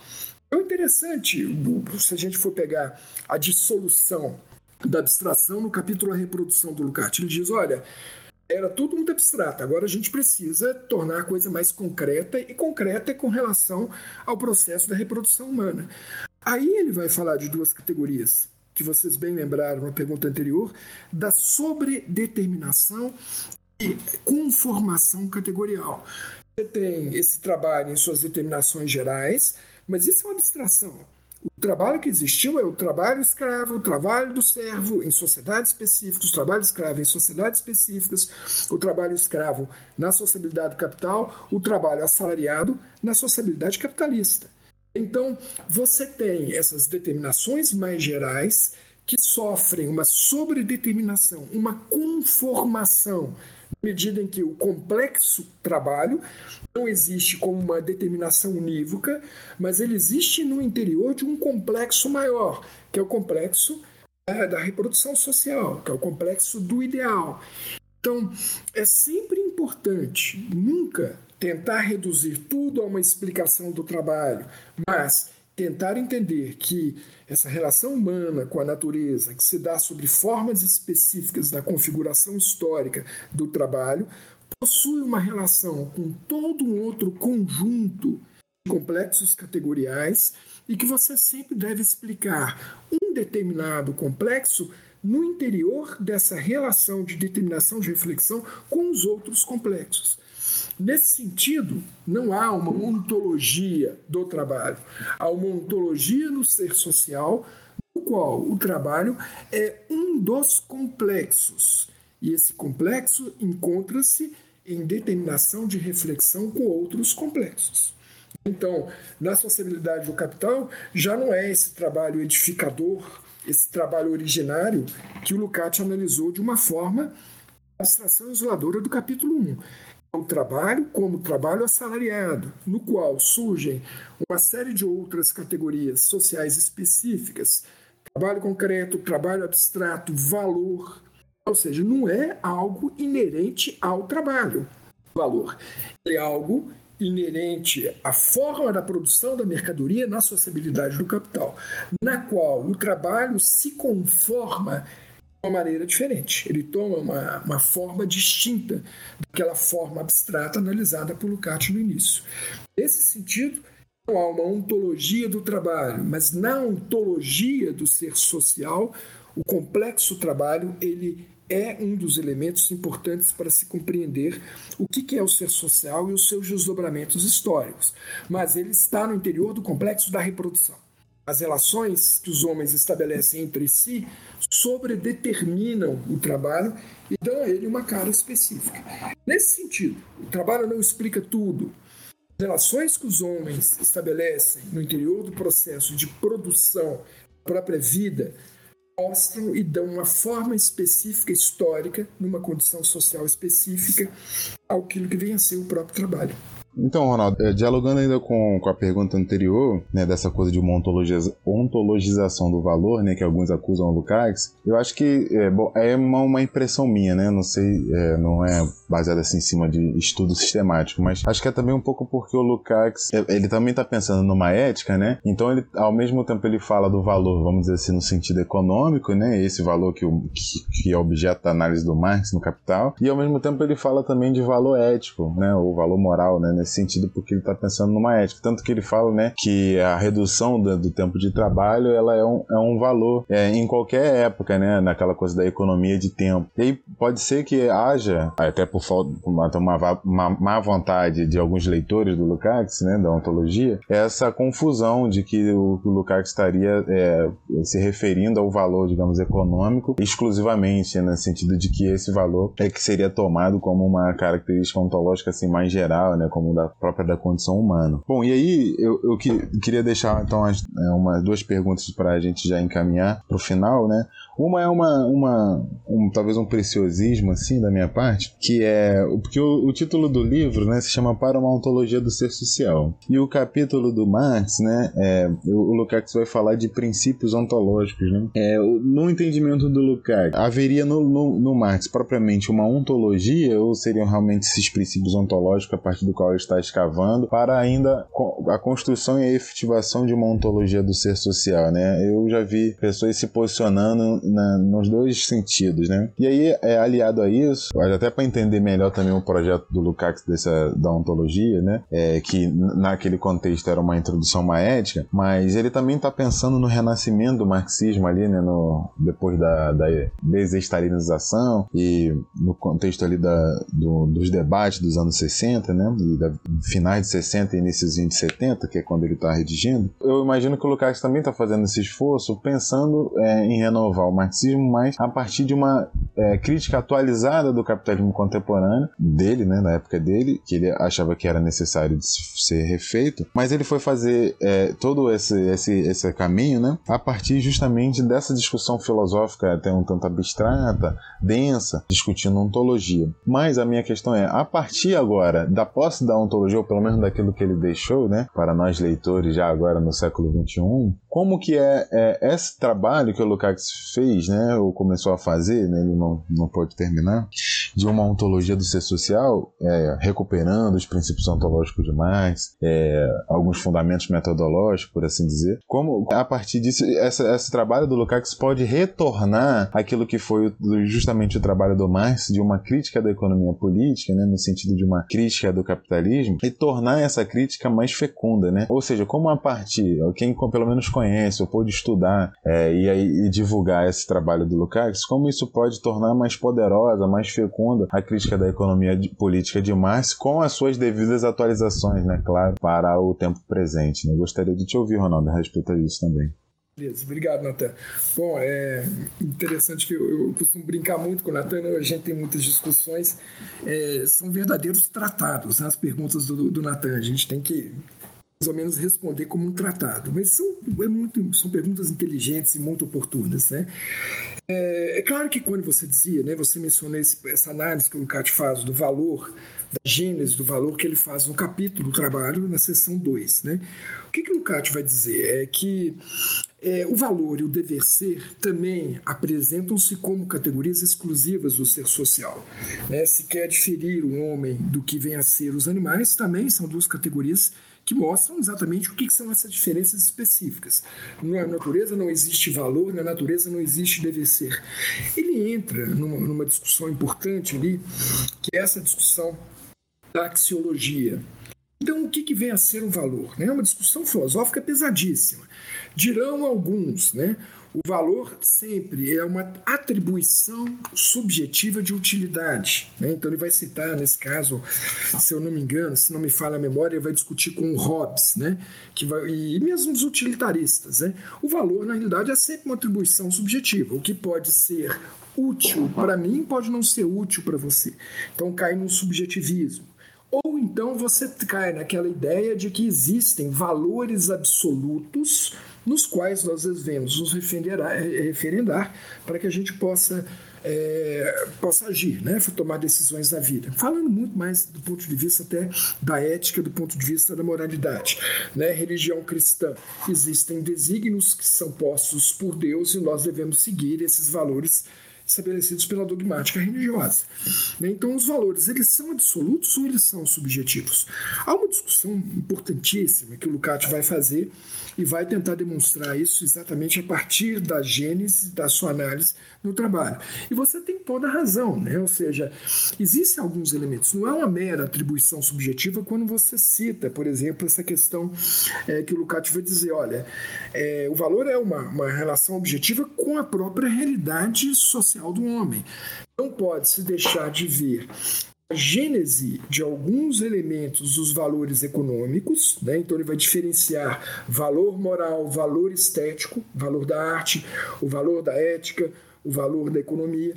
Então ele diz: olha, não se pode deixar de perceber que é um valor para a humanidade esse afastamento das barreiras naturais, do qual o tempo necessário para se produzir a mercadorias tende a diminuir, na medida em que aprimora-se a apropriação humana da natureza. Ele desenvolve tecnologias, desenvolve uma apropriação mais adequada da natureza e ele tende a gastar menos tempo para reproduzir aquilo que é necessário para sua própria existência. Isto é um valor por si só. Então ele vai tentar identificar, sempre demonstrando que não se trata de uma atribuição subjetiva, mas é algo objetivo para o humano. Sabe? Então há sempre esse embrincamento desse trânsito entre subjetividade e objetividade. É, constitui um valor sim para o humano essa redução do tempo necessário para se produzir, para produzir e se reproduzir essa existência material. Então, entra nessa discussão, é, é uma discussão densa, né? Teria que pegar os elementos, um dos momentos mais difíceis do capítulo do trabalho, exatamente essa discussão é, do próprio valor. E aí ele entra, inclusive, nessa questão. Bom, então, se a gente pode tomar como uma certa referência, é, como que a gente poderia entender isso dentro do ponto de vista da moralidade? Aí ele chega a uma resoluções, uma, uma série de discussões importantes. Ele fala, olha, a definição do Lukács ele não é nem subjetivo e nem uma objetividade universal absoluta. O valor sempre é uma forma objetiva de objetividade social. Né? Rapidamente né, nessa discussão, e sem dúvida, ele está abrindo aí para essa discussão que ele propõe fazer sobre, é, sobre a ética. Né? E tem elementos importantes, ele vai combater é, o argumento weberiano do relativismo, né? demonstrando que olha, os valores são sempre historicamente postos, né? valores que se constituem como resposta prática humana a determinadas situações sociais específicas. Não vou entrar em detalhes, mas ele chega a uma resolução bastante interessante. Aí, por vezes, pode nos dar essa impressão é, de que se trata é, de uma ontologia do valor também no CAT, né? Uma, aí vem essa ontologia, ontologização do valor da economia do Marx. Não, o CAT está dizendo, primeiro, o valor não é uma coisa única, né? você tem essa forma abstrata do valor, mas você tem que tratar os valores nas suas dimensões específicas, peculiares. O valor da estética é distinto do valor na política, é distinto no valor na economia, que é distinto no valor da arte, e por aí vai. Então, cada categoria tem que ser entendida no interior do complexo no qual ela surge. Isso é uma determinação importante para o CAT. Né? Você não pode reduzir as especificidades da manifestação de uma categoria à fórmula geral. É sempre entender a fórmula geral no interior da especificidade categorial que você está analisando. Valor estético é distinto de valor econômico. Né? Mas é interessante que é, não é subjetivo, né? assim como, por exemplo, o valor analisado por Marx. Não, ou seja, o valor não é uma convenção social vai mostrar que são as relações humanas, né, Marx no Fetismo das Mercadorias, que criam formas objetivas de objetividade social que determinam os próprios homens. Então eles existem. Existem pelas relações que os homens estabelecem entre si. Não é uma convenção social o valor de uma mercadoria. É uma objetividade, objetividade postas pelas relações humanas. Então, nesse sentido, é interessante. Não que o valor econômico seja uma coisa eterna, mas ele é uma forma objetiva que existe independentemente das consciências humanas, mas posto pelas relações humanas. Então, é essa, essa frase do Lukács é muito interessante. Os valores são formas objetivas de objetividade social. Então, ainda volta naquela outra questão, né, que eu acho que de alguma forma se remetia a ela, não há uma ontologização do valor em Marx. A forma histórica e é posta pelas relações que os homens estabelecem entre si, mas que existe de fato e determina a vida dos homens. Existe independentemente da consciência dos indivíduos, mas ela é posta pelas relações que os indivíduos estabelecem entre si. Uma discussão muito interessante que o Lukács faz, aí o Cício, né, no grande debate é, com relação à filosofia. Ele está tomando uma discussão filosófica que é decisiva. Veja, aí a complexidade da sua questão, que eu problematizo um pouco. Bom, Lukács vai na ontologia porque quer uma ética. Agora, acho que a gente sempre tem que tomar muito cuidado com isso. Né? A gente tem que tomar cuidado com esses depoimentos daquilo que o cara quer e daquilo que é um projeto dessa pessoa. Então, o Lukács ele fala: olha, isso aqui a gente só vai resolver quando escrevermos uma ética. Ah, isso aqui somente na ética poderá ser tratada. Eu comecei a escrever ontologia porque eu precisava fundamentar uma ética. Uma coisa é a pessoa dizer né, que vai precisa fazer, que ele tem esse projeto. Outra coisa é o que ele fez. A questão é, tá, ele queria escrever uma ética, mas escreveu uma ontologia. Ele deixou uma ontologia. Vejam, o último suspiro de Lukács, que é para é, os prolegômenos para a ontologia do ser social, não foi um esforço para escrever a ética, foi um esforço para reescrever a própria ontologia, uma vez que ele estava insatisfeito né, com a divisão histórica e a divisão sistemática da ontologia. Tanto que ali ele retoma uma série de elementos nos prolegômenos que estão na parte sistemática e que estão na parte histórica, e tenta, na realidade, articulá-los. Né? Então, a insatisfação do Lukács é muito nesse sentido. Então, veja, o último suspiro do Lukács não foi para escrever uma ética. Se era de fato imprescindível e decisivo, o último suspiro dele deveria ser isso. É uma advertência. É, é claro que, que, as pessoas podem contra-argumentar e mostrar, ah, mas aqui ele diz que ia escrever uma ética, aqui ele fala de novo. Mas não escreveu. A gente tem que tomar muito cuidado com isso. Veja uma questão que surgiu se não me engano, na, na pergunta do Gabriel, é, é, eu, eu, não me lembro, mas ele dizia, ah, o Marx, ele lá nos Grundes, lá no Para a Contribuição da Economia Política, fez um esboço do que, que ele ia tratar no Capital. Aí alguns dirão, lá ele disse que ia escrever um livro sobre o Estado. Vejam, é, uma coisa é ele escrever em carta né, o que, que era o esquema, a estrutura mais geral do capital. Uma coisa é ele escrever em carta, que é escrever um capítulo ou um livro sobre o Estado. Outra coisa é escrever. Agora, a gente às vezes é, atribui muito valor a depoimentos, a cartas. Eu acho que a gente sempre tem que relativizar isso. Né? Relativizar. Olha, Marx não escreveu um livro sobre o Estado. Porque não dava tempo?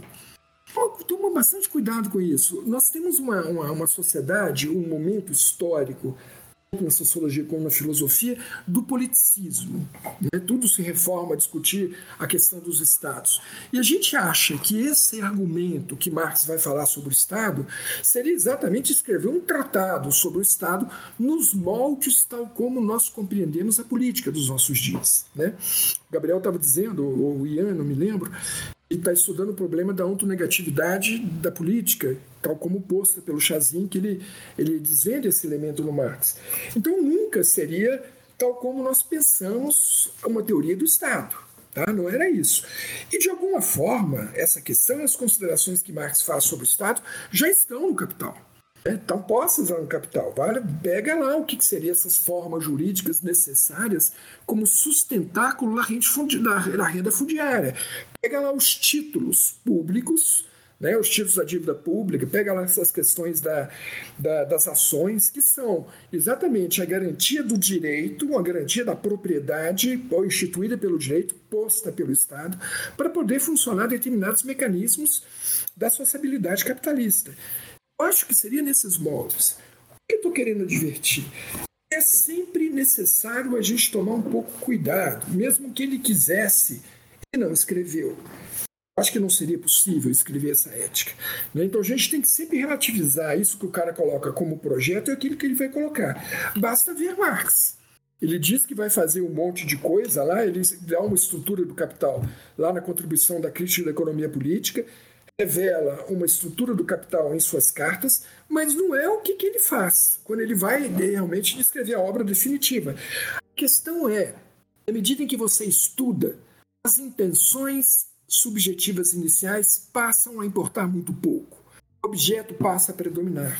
O objeto se impõe sobre os interesses. Na medida em que o Lukács está investigando uma ontologia a propósito de uma ética, ele começa a mostrar que essa ética é uma questão menor no interior de uma questão maior. Não que ele tenha abandonado a preocupação, mas ele só pode escrever uma ética na medida em que ele tem uma ontologia. Então a grande tarefa é a ontologia, não mais uma ética. Percebe? Eu acho que a gente tem que tomar cuidado com isso. É claro que vão dizer, olha, não, mas ele sempre teve intenção. Entre ter a intenção e aquilo que de fato ele fez, de fato ele escreveu uma ontologia. Isso é mais importante do que essa ética. Essa ética seria uma obra menor no interior de uma obra maior. O mesmo que eu acho que a gente tem que tomar cuidado com relação a Marx.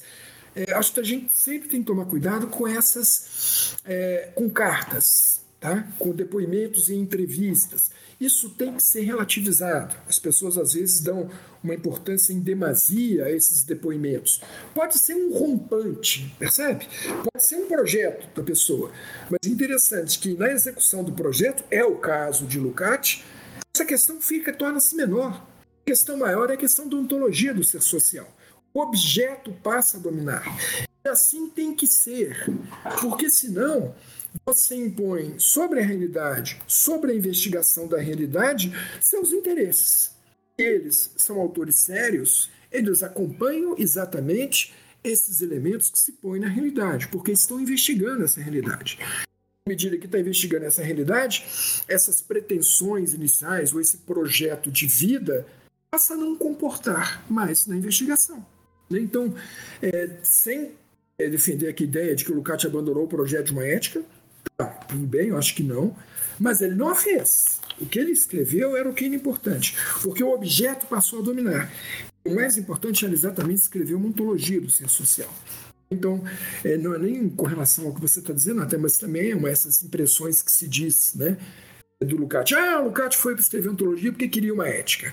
Ah, o Lukács importa uma ética, não teve tempo de escrever que era necessário e o que tempo que ele dispôs, ele escreveu aquilo que realmente importava, que era uma ontologia do ser social. Então, é, relativiza bastante essa coisa das intenções. Eles são autores sérios e, nesse sentido, o próprio objeto passa a dominar o que, que seriam os próprios interesses que eles colocam é, no momento inicial. Vejam, é, agora com relação a a pergunta né, propriamente dita, eu, eu fiz comentários sobre seus comentários anteriores. É, o, o que, que, é essa contribuição que o, que o Lukács vai fazer, né, que eu acho que é decisiva em relação à obra de Marx? Em primeiro lugar, sim, você tem razão, são os princípios ontológicos de Marx. Né, e aí vem a pergunta: em que medida poderia se dizer que há uma ontologia em Marx? Cuidados que tem que se tomar com relação Ducati. E isso não é uma crítica, né? Para não entender também de uma forma apressada algumas das considerações que ele faz. É, por exemplo, ele começa a estética dizendo: olha, Marx e Engels não desenvolveram uma estética, mas eles deixaram elementos e considerações importantes e decisivas para que você possa, a partir desses princípios, desenvolver uma filosofia da arte batendo com tudo aquilo que se foi colocado é, dentro é, dessa imensa trajetória da filosofia. Né? Então, o que é interessante, ele começa com essa afirmação: olha, não há uma estética em Marx, em, em Marx e Engels, mas existem elementos que entram e nos permite debater na filosofia da arte dentro de toda a sua tradição. Aí no início ele vai agradecer a Aristóteles, vai agradecer a Schiller, a Goethe, a Hegel, é bastante interessante. Olha, eu quero agradecer esses filósofos. Ele está debatendo com os grandes filósofos. É esse debate que ele está fazendo a partir de uma inflexão que ele encontra dentro da obra de Marx. Então, o que é interessante? O ponto de partida do Cat é exatamente a localização de uma inflexão do pensamento de Marx com relação a toda a filosofia anterior. Marx é o ponto de chegada da filosofia. Uma vez que eles trazem elementos fundamentais, onde você, pela primeira vez, pode pensar o ser social a partir de uma perspectiva materialista, né? pode escrever uma ontologia materialista, é necessário você retornar essa imensa trajetória do pensamento filosófico para ver aqueles elementos que podem contribuir por uma ontologia autêntica e aqueles elementos de uma falsa ontologia, capítulo de Hegel, né? A falsa e a ontologia autêntica que nós podemos localizar em Hegel. Esse ponto de chegada de Marx nos permite refazer essa trajetória da própria filosofia. Nesse sentido, é muito nesse elemento, nesse mesmo espírito que nós localizamos dentro da estética. Não é dizer que Marx escreveu que em Marx existe uma ontologia do ser social. Marx nos deixa elementos decisivos, dos quais, a partir dos elementos por eles postos, nós podemos agora escrever de uma maneira é, mais direta e estruturada uma ontologia do ser social.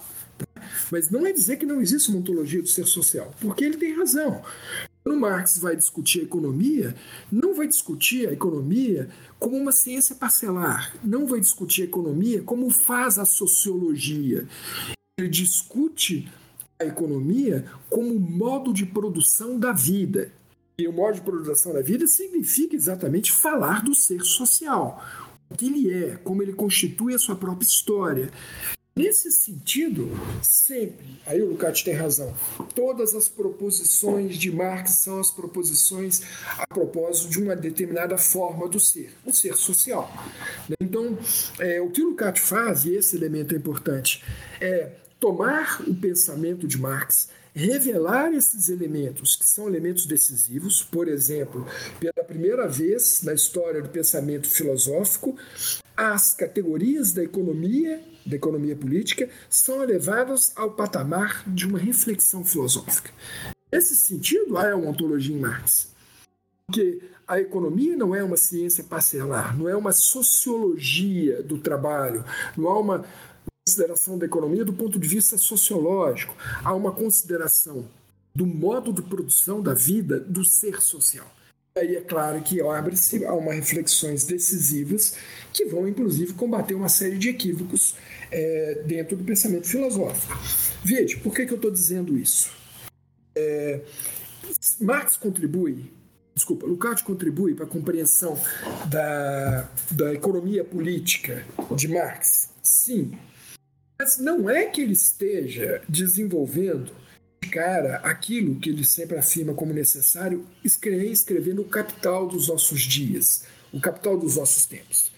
Você não encontra é, desenvolvimentos acerca da economia em Lukács, tal como você encontra em Marx. Não existe aquela análise monumental, categorial que a gente encontra no livro Capital. Então, nesse sentido, qual é a contribuição do Lukács? A contribuição do Lukács não é simplesmente na economia política, mas na revelação da obra de Marx. Por exemplo, dos manuscritos econômico-filosóficos. Ele que ajuda a traduzir os garranchos de Marx lá em 1932, né, convidado pelo Riazanov, que tem um impacto em relação a essa obra e que mostra a importância filosófica do pensamento de Marx. Então, a, o Lukács é decisivo em, dois, em duas dimensões, em revelar naturezas, elementos do pensamento de Marx que foram obscurecidos, como eu dizia no início, pelo stalinismo, pelos várias vertentes do marxismo, Althusser, Escola de Frankfurt e por aí vai, né? a de Caterva, Plekhanov, né? Kautz, alguns diriam Engels, né? é um pouco complicado isso. É, mas é, o que é interessante é que ele está revelando o, o, o, elementos do pensamento de Marx que simplesmente foram obscurecidos pelas tendências gnoseológicas de uma época. Essa cisma nas questões de uma teoria do conhecimento, arrancar um método em Marx para entender a realidade, as gnoseologias, as teorias do conhecimento, ou mesmo pelo politicismo predominou ao longo do século XX, principalmente na sua segunda metade. A política foi colocada como a categoria central do humano. É nisso queria se achar uma política em Marx, uma teoria do Estado em Marx, até hoje se faz isso. Né? Aí a, importância de um Gramsci, porque o Gramsci satisfaz essas ânsias é, de um determinado período. Não estou criticando o, o, o Gramsci, tá? É, não estou criticando Gramsci, eu estou dizendo que por que, que se lê tanto Gramsci? Porque essas coisas estão postas ali. Você não vai encontrar esses elementos gramscianos deste modo dentro do pensamento de Marx. Então, o que é que o Lukács nos ajuda? É, ajuda exatamente a trazer esses elementos importantíssimos da obra de Marx que ficaram obscurecidos. E mais do que isso, uma vez que ele desvenda esses elementos que são decisivos, ele desenvolve esses elementos por conta própria. Então, se você pegar uma estética, a estética do Lukács é uma algo monumental, né? Eu costumo brincar, não é uma mera estética marxista. É, a partir de Marx, ele entra no debate pesadíssimo, complexo e muito profundo da, do que, que é a filosofia da arte. Ele vai debater com os grandes, ele pega todas as categorias, os principais problemas da estética postas 2.500 anos de história da filosofia e vai demonstrar, vai reformular essas questões à luz do pensamento de Marx. Então, nesse sentido, o Kant é brilhante no sentido de resgatar esses elementos que foram desconhecidos no pensamento de Marx pela tradição é, marxista, na sua vertente tanto stalinista, estruturalista, da escola frankfurtiana e por aí vai, né, as várias outras escolas de pensamento do marxismo, quanto naquilo que seria desdobrar, desenvolver por conta própria elementos que são decisivos. Então, vários elementos, por exemplo, que a gente encontra na ontologia, são sim pressupostos que ele retira dentro da obra de Marx. São esses princípios ontológicos que ele tenta localizar dentro da obra de Marx. Mas há desenvolvimento próprios do Lukács. Ele contribui sim trazendo elementos que são decisivos. Certo ou errado? Certo, isso aí a gente tem que julgar na medida e que vai estudá-lo. Mas ele traz desdobramentos e põe questões que são importantes de serem enfrentadas. Não há como não enfrentar as questões dela, estando certo ou estando errado ele desdobra coisas importantes. E aí ele tem uma imensa contribuição a dar. Imensa contribuição a dar nesse é, elemento mais íntimo que nós podemos encontrar no pensamento de Marx. Em Marx, nós não temos uma economia, no sentido de uma ciência parcelar, no sentido de desenvolvimento de uma teoria econômica. Marx pensa a economia, a economia na medida em que pensa o ser social. Não se pode simplesmente legar é, a produção material da vida a um reles submundo da existência. Se o homem precisa produzir para existir, e se essa base da produção material da vida é alguma coisa que o homem nunca pôde prescindir e jamais poderá prescindir, como você pode fazer uma reflexão sobre o humano sem considerar exatamente esse complexo da produção material da vida, a produção da vida. Então é interessante se, se, se vir, por exemplo, a preocupação de Marx no final da vida, quando ele estudava etiologia. Ele está estudando os antropólogos, né? mas ali não é que Marx se dedicou, se debruçou e escreveu uma obra de antropologia. Ele estava é, é, estudando como era o modo de produção da vida em outras sociedades. Então ele pega lá uma série de autores, Morgan, ele critica os caras, eles falam besteira, o Marx xinga. Mas o que ele está falando? Assim, olha, existiram civilizações distintas. Essas civilizações se organizaram de formas distintas. Nem sempre você teve é, essa sociedade organizada na forma de família.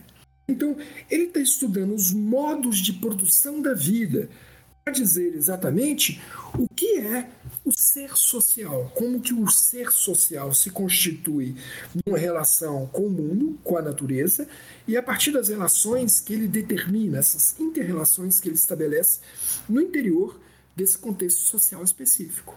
Nesse sentido é que a preocupação de Marx é, acima de tudo, a preocupação com o ser social. Ele não poderia deixar de discutir a economia, porque o homem é o modo pelo qual ele interage nessa sociabilidade.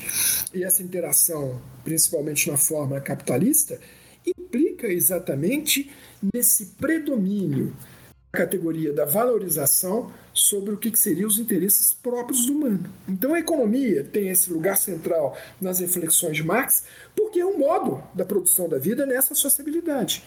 Resvala em todos os aspectos. Agora, por que, que isso tem que ser tomar cuidado com isso? Porque a economia, para Marx, é um complexo no interior de complexos. Economia, para Marx, é o momento preponderante.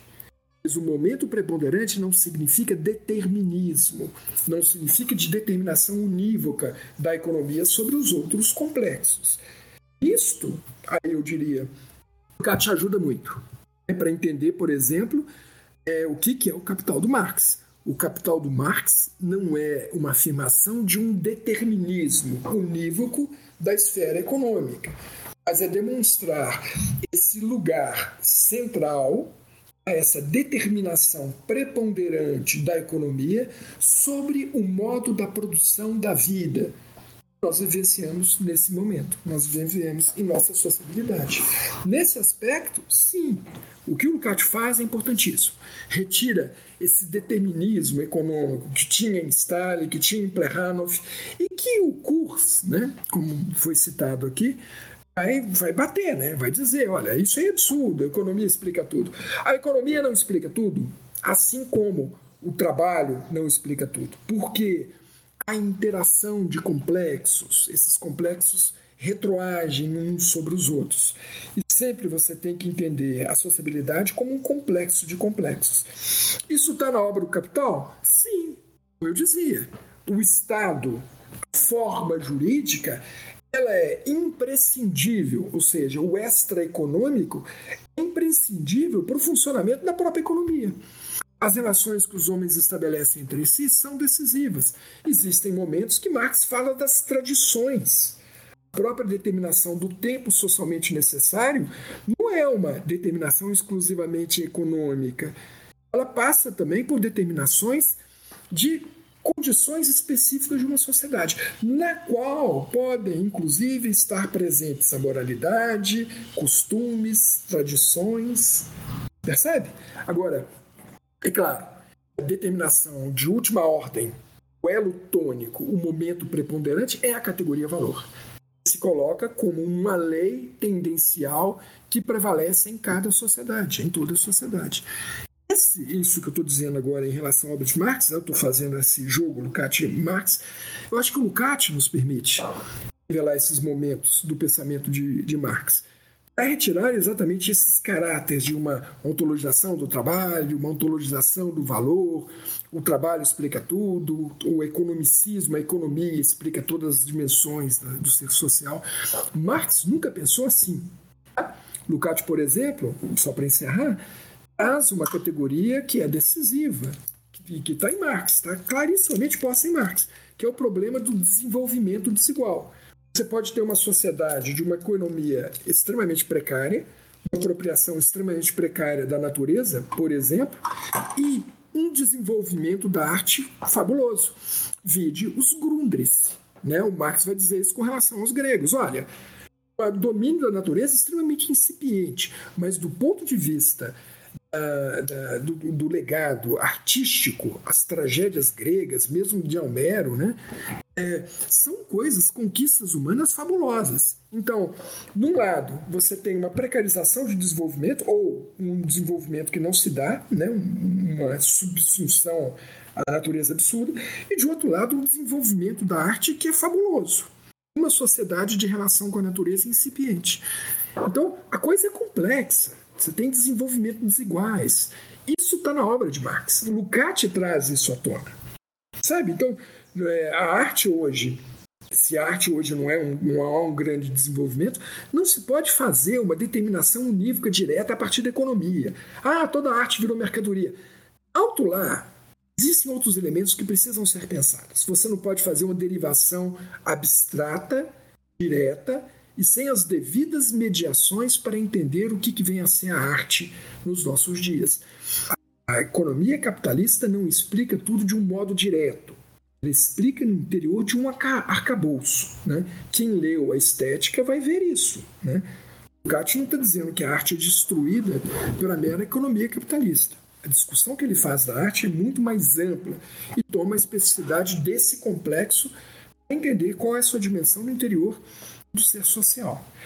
Bom, eu me delonguei muito aqui. Se você tiver alguma dúvida sobre o que eu falei, eu não sei se eu fui capaz de responder a, a pergunta posta pelo Natan.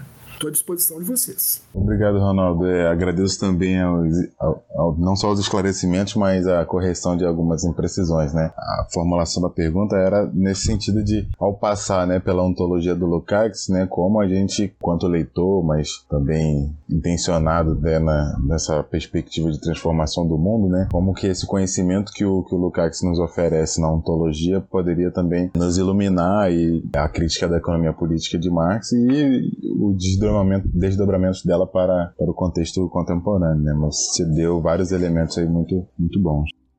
E aí, se me permitir acrescentar, se eu falar demais, por favor, pode me cortar.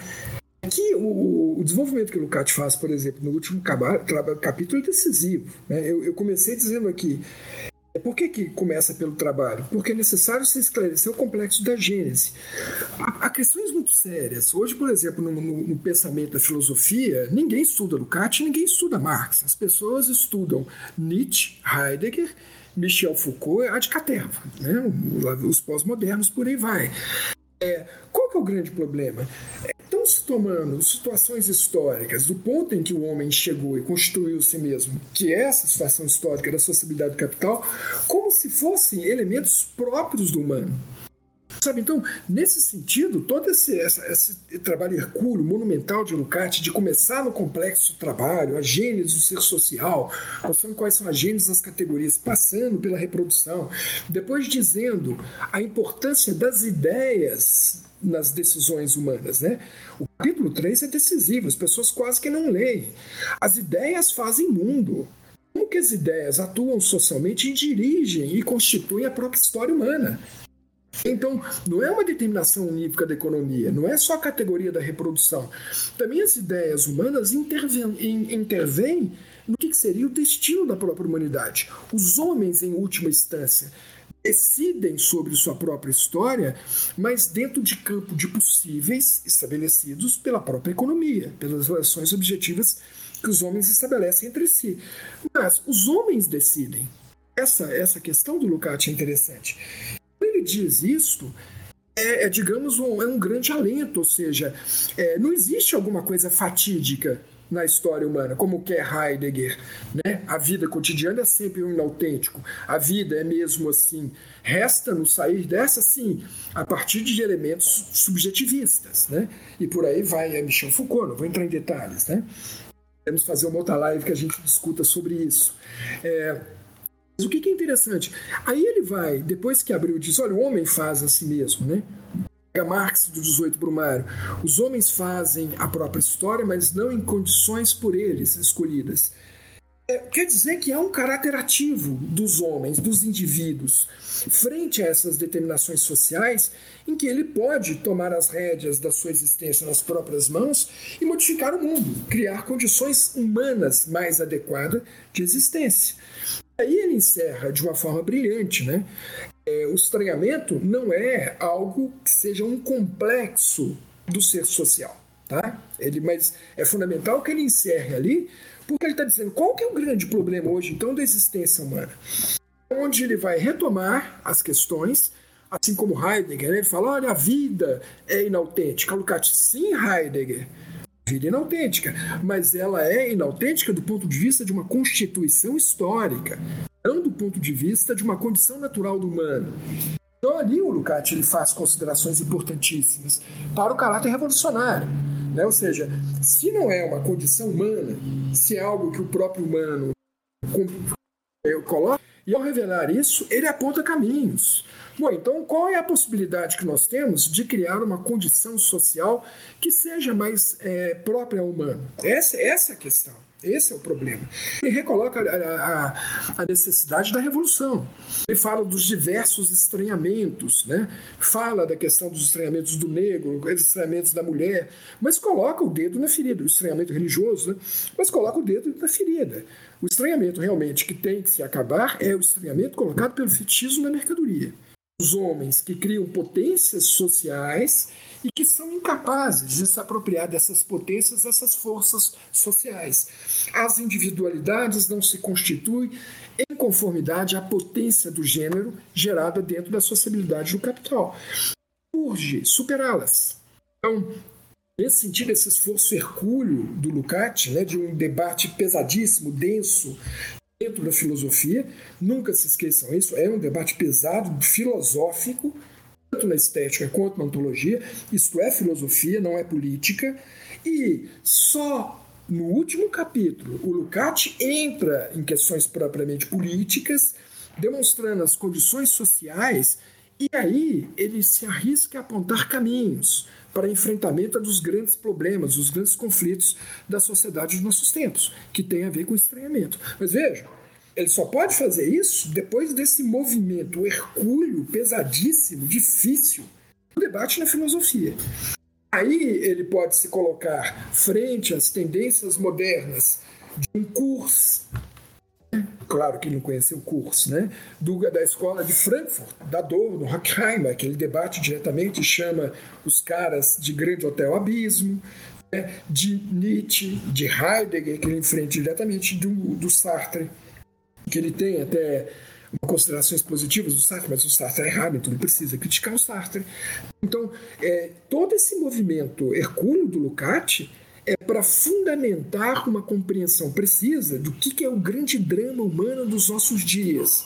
Para isto, é preciso saber um homem de onde, um homem como um ser que deve a si mesmo a sua existência, deve a si mesmo toda essa trajetória, todos esses desdobramentos históricos humanos, o homem como um ser que se autoproduz. E aí a grande questão, o repto ético, né? Aqui sim, Natan, a ética. O desafio ético. Se o homem deve a si mesmo sua existência e as suas formas da sociabilidade, então o desafio, o desafio ético, o repto ético nesse momento é tomar as rédeas da existência em nossas próprias mãos e definir de uma forma consciente qual é o destino da humanidade. Devemos a nós mesmos nossa existência, esse para onde se coloca como um desafio humano. Que sociedade nós queremos? Sociedade nós humanos vamos constituir frente às alternativas objetivas que se colocam? Eis o repto ético. Aí que está a ética do Lukács. Por isso que a ontologia é fundamental. Porque primeiro você explica o homem como veio e qual é a possibilidade desse dever ser humano. O que, que nós decidiremos para, para nós mesmos? Quais são as alternativas que nós iremos tomar frente a esses conflitos que se colocam nos nossos dias? Aí está o desafio ético, aí está o repto ético. Nesse sentido, a ontologia desenvolve elementos próprios são decisivos, são questões importantíssimas para os nossos tempos. Lukács é incontornável nesse sentido. Vejam, não me confundam como Lucatiano. Tá? Eu não sou aqui um, um, um apaixonado por Lukács. Oh, Lukács está certo em tudo. Não está certo em tudo, não. Mas ele coloca questões que são incontornáveis. Se ele errou, a gente tem que entender por que, que errou. Mas as questões que ele põe são precisas de serem enfrentadas. Ele consegue identificar isso. E, na medida em que retoma Marx e mostra que Marx ainda é mais do que nunca decisivo para os nossos dias, acho que está aí o grande contributo de Lukács. Lukács é incontornável, assim como Marx é incontornável. O que não significa paixão, o que não significa que não devamos tomar um distanciamento desses autores. Se eles são decisivos, é porque eles colocam questões decisivas. Eu sempre insisto nisso. Se não colocam, se, as, se Marx ficou no século XIX, já não explica nada nos nossos dias, nenhum problema. Deixemos Marx lá nos manuais, um capítulo de manual da economia. Mas Marx não é um capítulo do manual da economia. As tendências que ele identifica no capitalismo do século XIX, elas ainda se afirmam nos nossos dias. O valor ainda é uma questão que predomina na nossa sociabilidade. Essa questão nós temos que resolvê-la. As questões que o Lukács coloca em relação aos estranhamentos, em relação à essa edificação do homem, processo de autoprodução, autoconstituição de si mesmo, estão nos nossos dias. São incontornáveis. Nesse sentido, não há como deixar de ler esses autores. Não se lê porque ele coloca dedo na ferida. Ele coloca o dedo exatamente nas questões centrais é mais fácil para justificar a sociabilidade do capital ler Heidegger. Heidegger não ameaça. Michel Foucault não ameaça a sociabilidade do capital. Então, nesse sentido, essas são uma zona de conforto.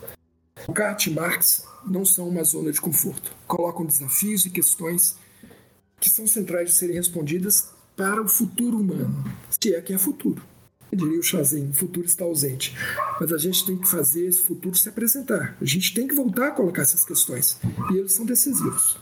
Muito bom, Ronaldo. Eu queria, se você me permite, só mais um ganchinho, porque, é, e aqui é fazendo um pouco o, é, o papel, o infeliz papel do advogado diabo, mas é, é, eu acho que é uma coisa importante nisso que você comentou aí no final, que é que não é uma questão de uma paixão pelo Lukács, tá? Porque quando a gente e tem a ver com essa pergunta que eu fiz, né, que você respondeu né, de uma maneira alongada, mas muito bem, que é essa passagem pelo Lukács, né, o quanto que o Lukács é incontornável. Mas também tem um, uma questão aí que é o Lukács ele tá polemizando também no interior da tradição marxista, né? E, e com isso ele tá criticando outras outras, digamos assim, outras versões, né, de se e modos de se ler e de se interpretar Marx. Acontece que aí é o que eu tô falando que é o papel do advogado diabo, né? Muitos que estão nessa perspectiva, que não, não é a perspectiva própria do Lukács, é, se, sentem muito incomodados, né? E, a, e, acusam que, que parece como se o Lukács fosse a única leitura correta, que agora a sua única forma de ler é o Marx ou de interpretar o Marx e, e por conseguinte, a realidade é pelo crivo da, da, da ontologia, e que isso seria uma posição muito sectária e dogmática em certos aspectos, né? Eu queria saber como é que você é, vê, assim, como é que você lidaria com isso, você responde a isso, né? Como essa acusação de sectarismo do Lukács complexo dos lucaxianos de, de parecer que única, quase que como se tivesse uma leitura é, talmúdica de, de Marx, assim, né? O que eu acho que não é, mas é, é uma acusação que se faz, por exemplo. Sim, você tem razão. Né? É aquilo que eu falo. A gente tem que tomar cuidado com as más leituras, né? com as paixões. Aí o, que o Lukács é, um autor sério, é, que está trazendo, está tá, tá no grande debate das grandes questões filosóficas. Essa que é a questão.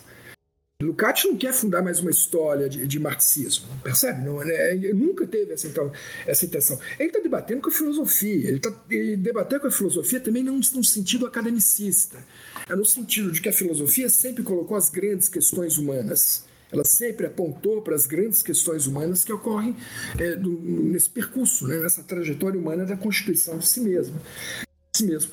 E, é, infelizmente, a gente tem esse, esse, caráter lúdico, estudantil, academicista, dessa paixonite, né? De se apaixonar por um autor.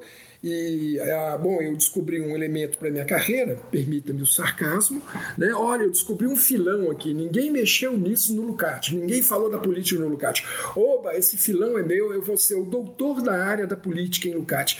E aí vem um carreirismo, né? Eu, eu, não que eu me afilie a isso, mas é, eu lembro do José Arthur Janotti, ele criticava muito isso, né? Ah, o cara achou um filão, vai para esse filão nessa vida, aí casa com uma esposa que estuda a mesma coisa, tem os amigos que estudam a mesma coisa.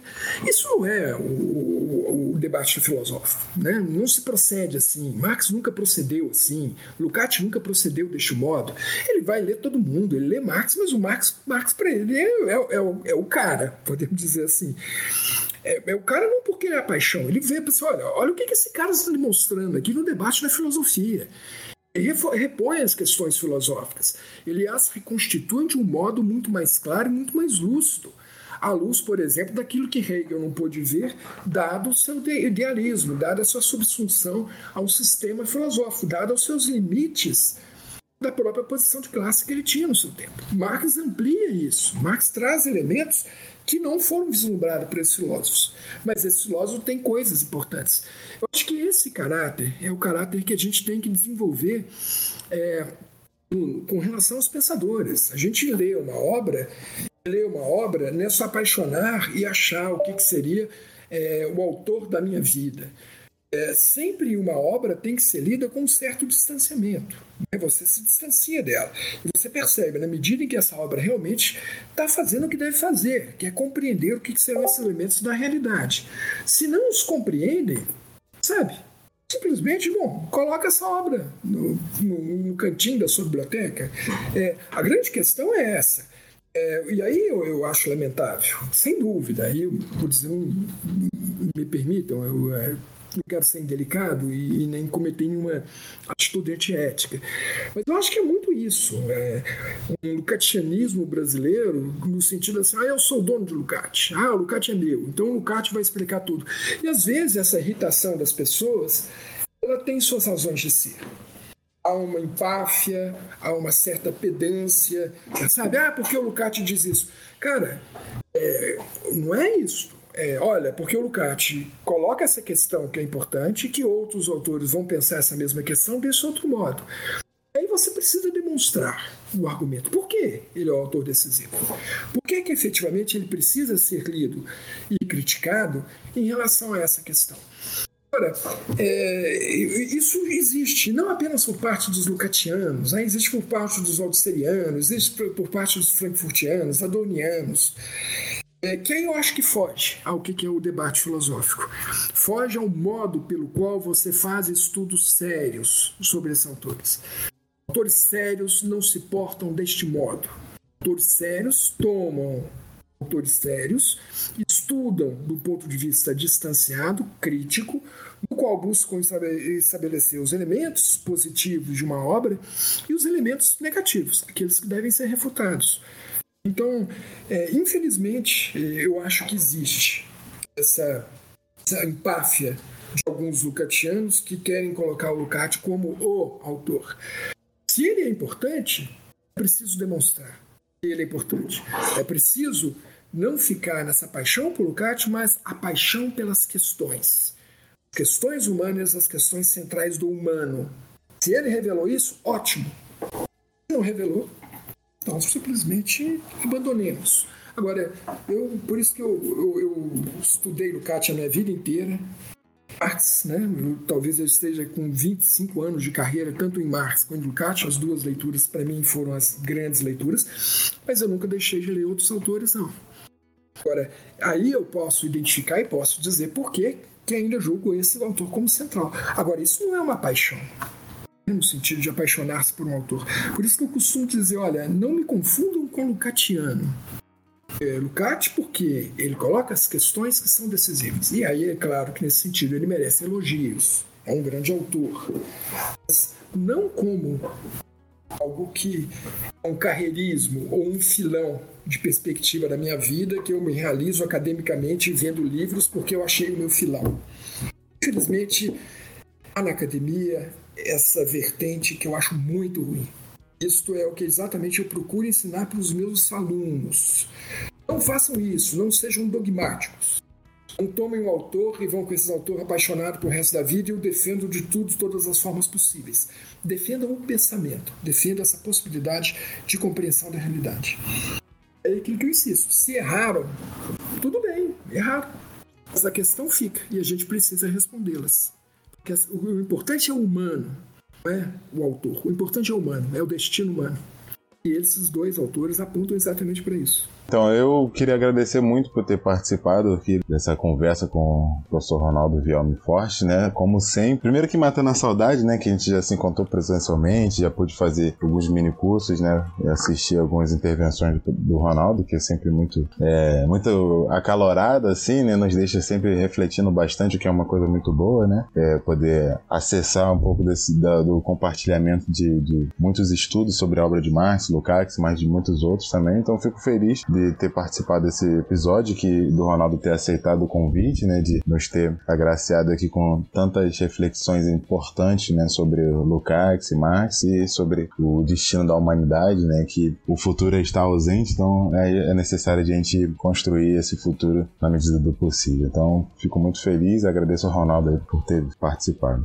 Então, de considerações finais, que eu tenho a fazer. Eu só queria agradecer mesmo ao professor Ronaldo Vielme Fortes por ter aceitado o nosso convite para participar dessa conversa com a gente sobre um aspecto que é muito negligenciado na interpretação da obra de Lukács, tanto pelos seus admiradores quanto pelos seus críticos, que é essa presença da crítica da centralidade do trabalho na obra do último Lukács, na obra para uma ontologia do ser social. Só dizer mesmo que o professor Ronaldo conseguiu esclarecer muito bem, de forma didática, as questões que tínhamos a fazer. Dessa crítica da centralidade do trabalho, algo que não existe nem em Marx e nem mesmo em. E eu espero que esse episódio também seja de grande importância para esse esclarecimento de dúvidas dessa confusão que existe entre aqueles que fazem a interpretação da obra de Lukács, que é essa tal presença que, como já foi dito, não se justifica, não existe da centralidade do trabalho na obra de Lukács. Adorei bastante participar dessa conversa. E espero que o professor Ronaldo volte mais vezes ao nosso espaço para tratar sobre outros assuntos. E espero que os ouvintes tenham gostado desse episódio. Primeiro, eu, eu, você citou o nome do Mário. É, acho que nunca podemos deixar de fazer essa homenagem. Ele é um. É, um, além de tudo, um amigo, um cara de um caráter primoroso, né? uma perda, é uma perda que eu, eu, até hoje não consigo me conformar né, com a perda dele nesse absurdo dos nossos tempos. Né? Um mísero detalhe perde uma, um grande cérebro como ele. E é alguém fundamental também nesse resgate do Lucati, alguém com quem eu debatia, né, mesmo com diferenças, as, as convergências eram muito maiores que as divergências, era uma, é uma perda. Né? Então eu, eu preciso fazer esse depoimento, depoimento aqui. E para mim foi um grande prazer, quero parabenizar vocês. Eu acompanham algumas edições que vocês fizeram, o debate que vocês trazem, é uma coisa decisiva, né? Acho que é um, algo muito legal que vocês estão fazendo. Precisa disso, precisa se debater e a gente precisa colocar essas questões. Né? Eu insisto nessa questão de, de, do futuro. Né? A gente precisa recolocar as questões que apontam para o futuro humano que parece cada vez mais longínquo qualquer perspectiva de futuro. Né? É, nós vivemos um momento muito ruim na história humana. Foi um grande prazer conversar com você, Ilan, Gabriel, grande Natan. Né? Voltamos de novo a dialogar e estamos sempre à disposição para bater um papo, tá bom?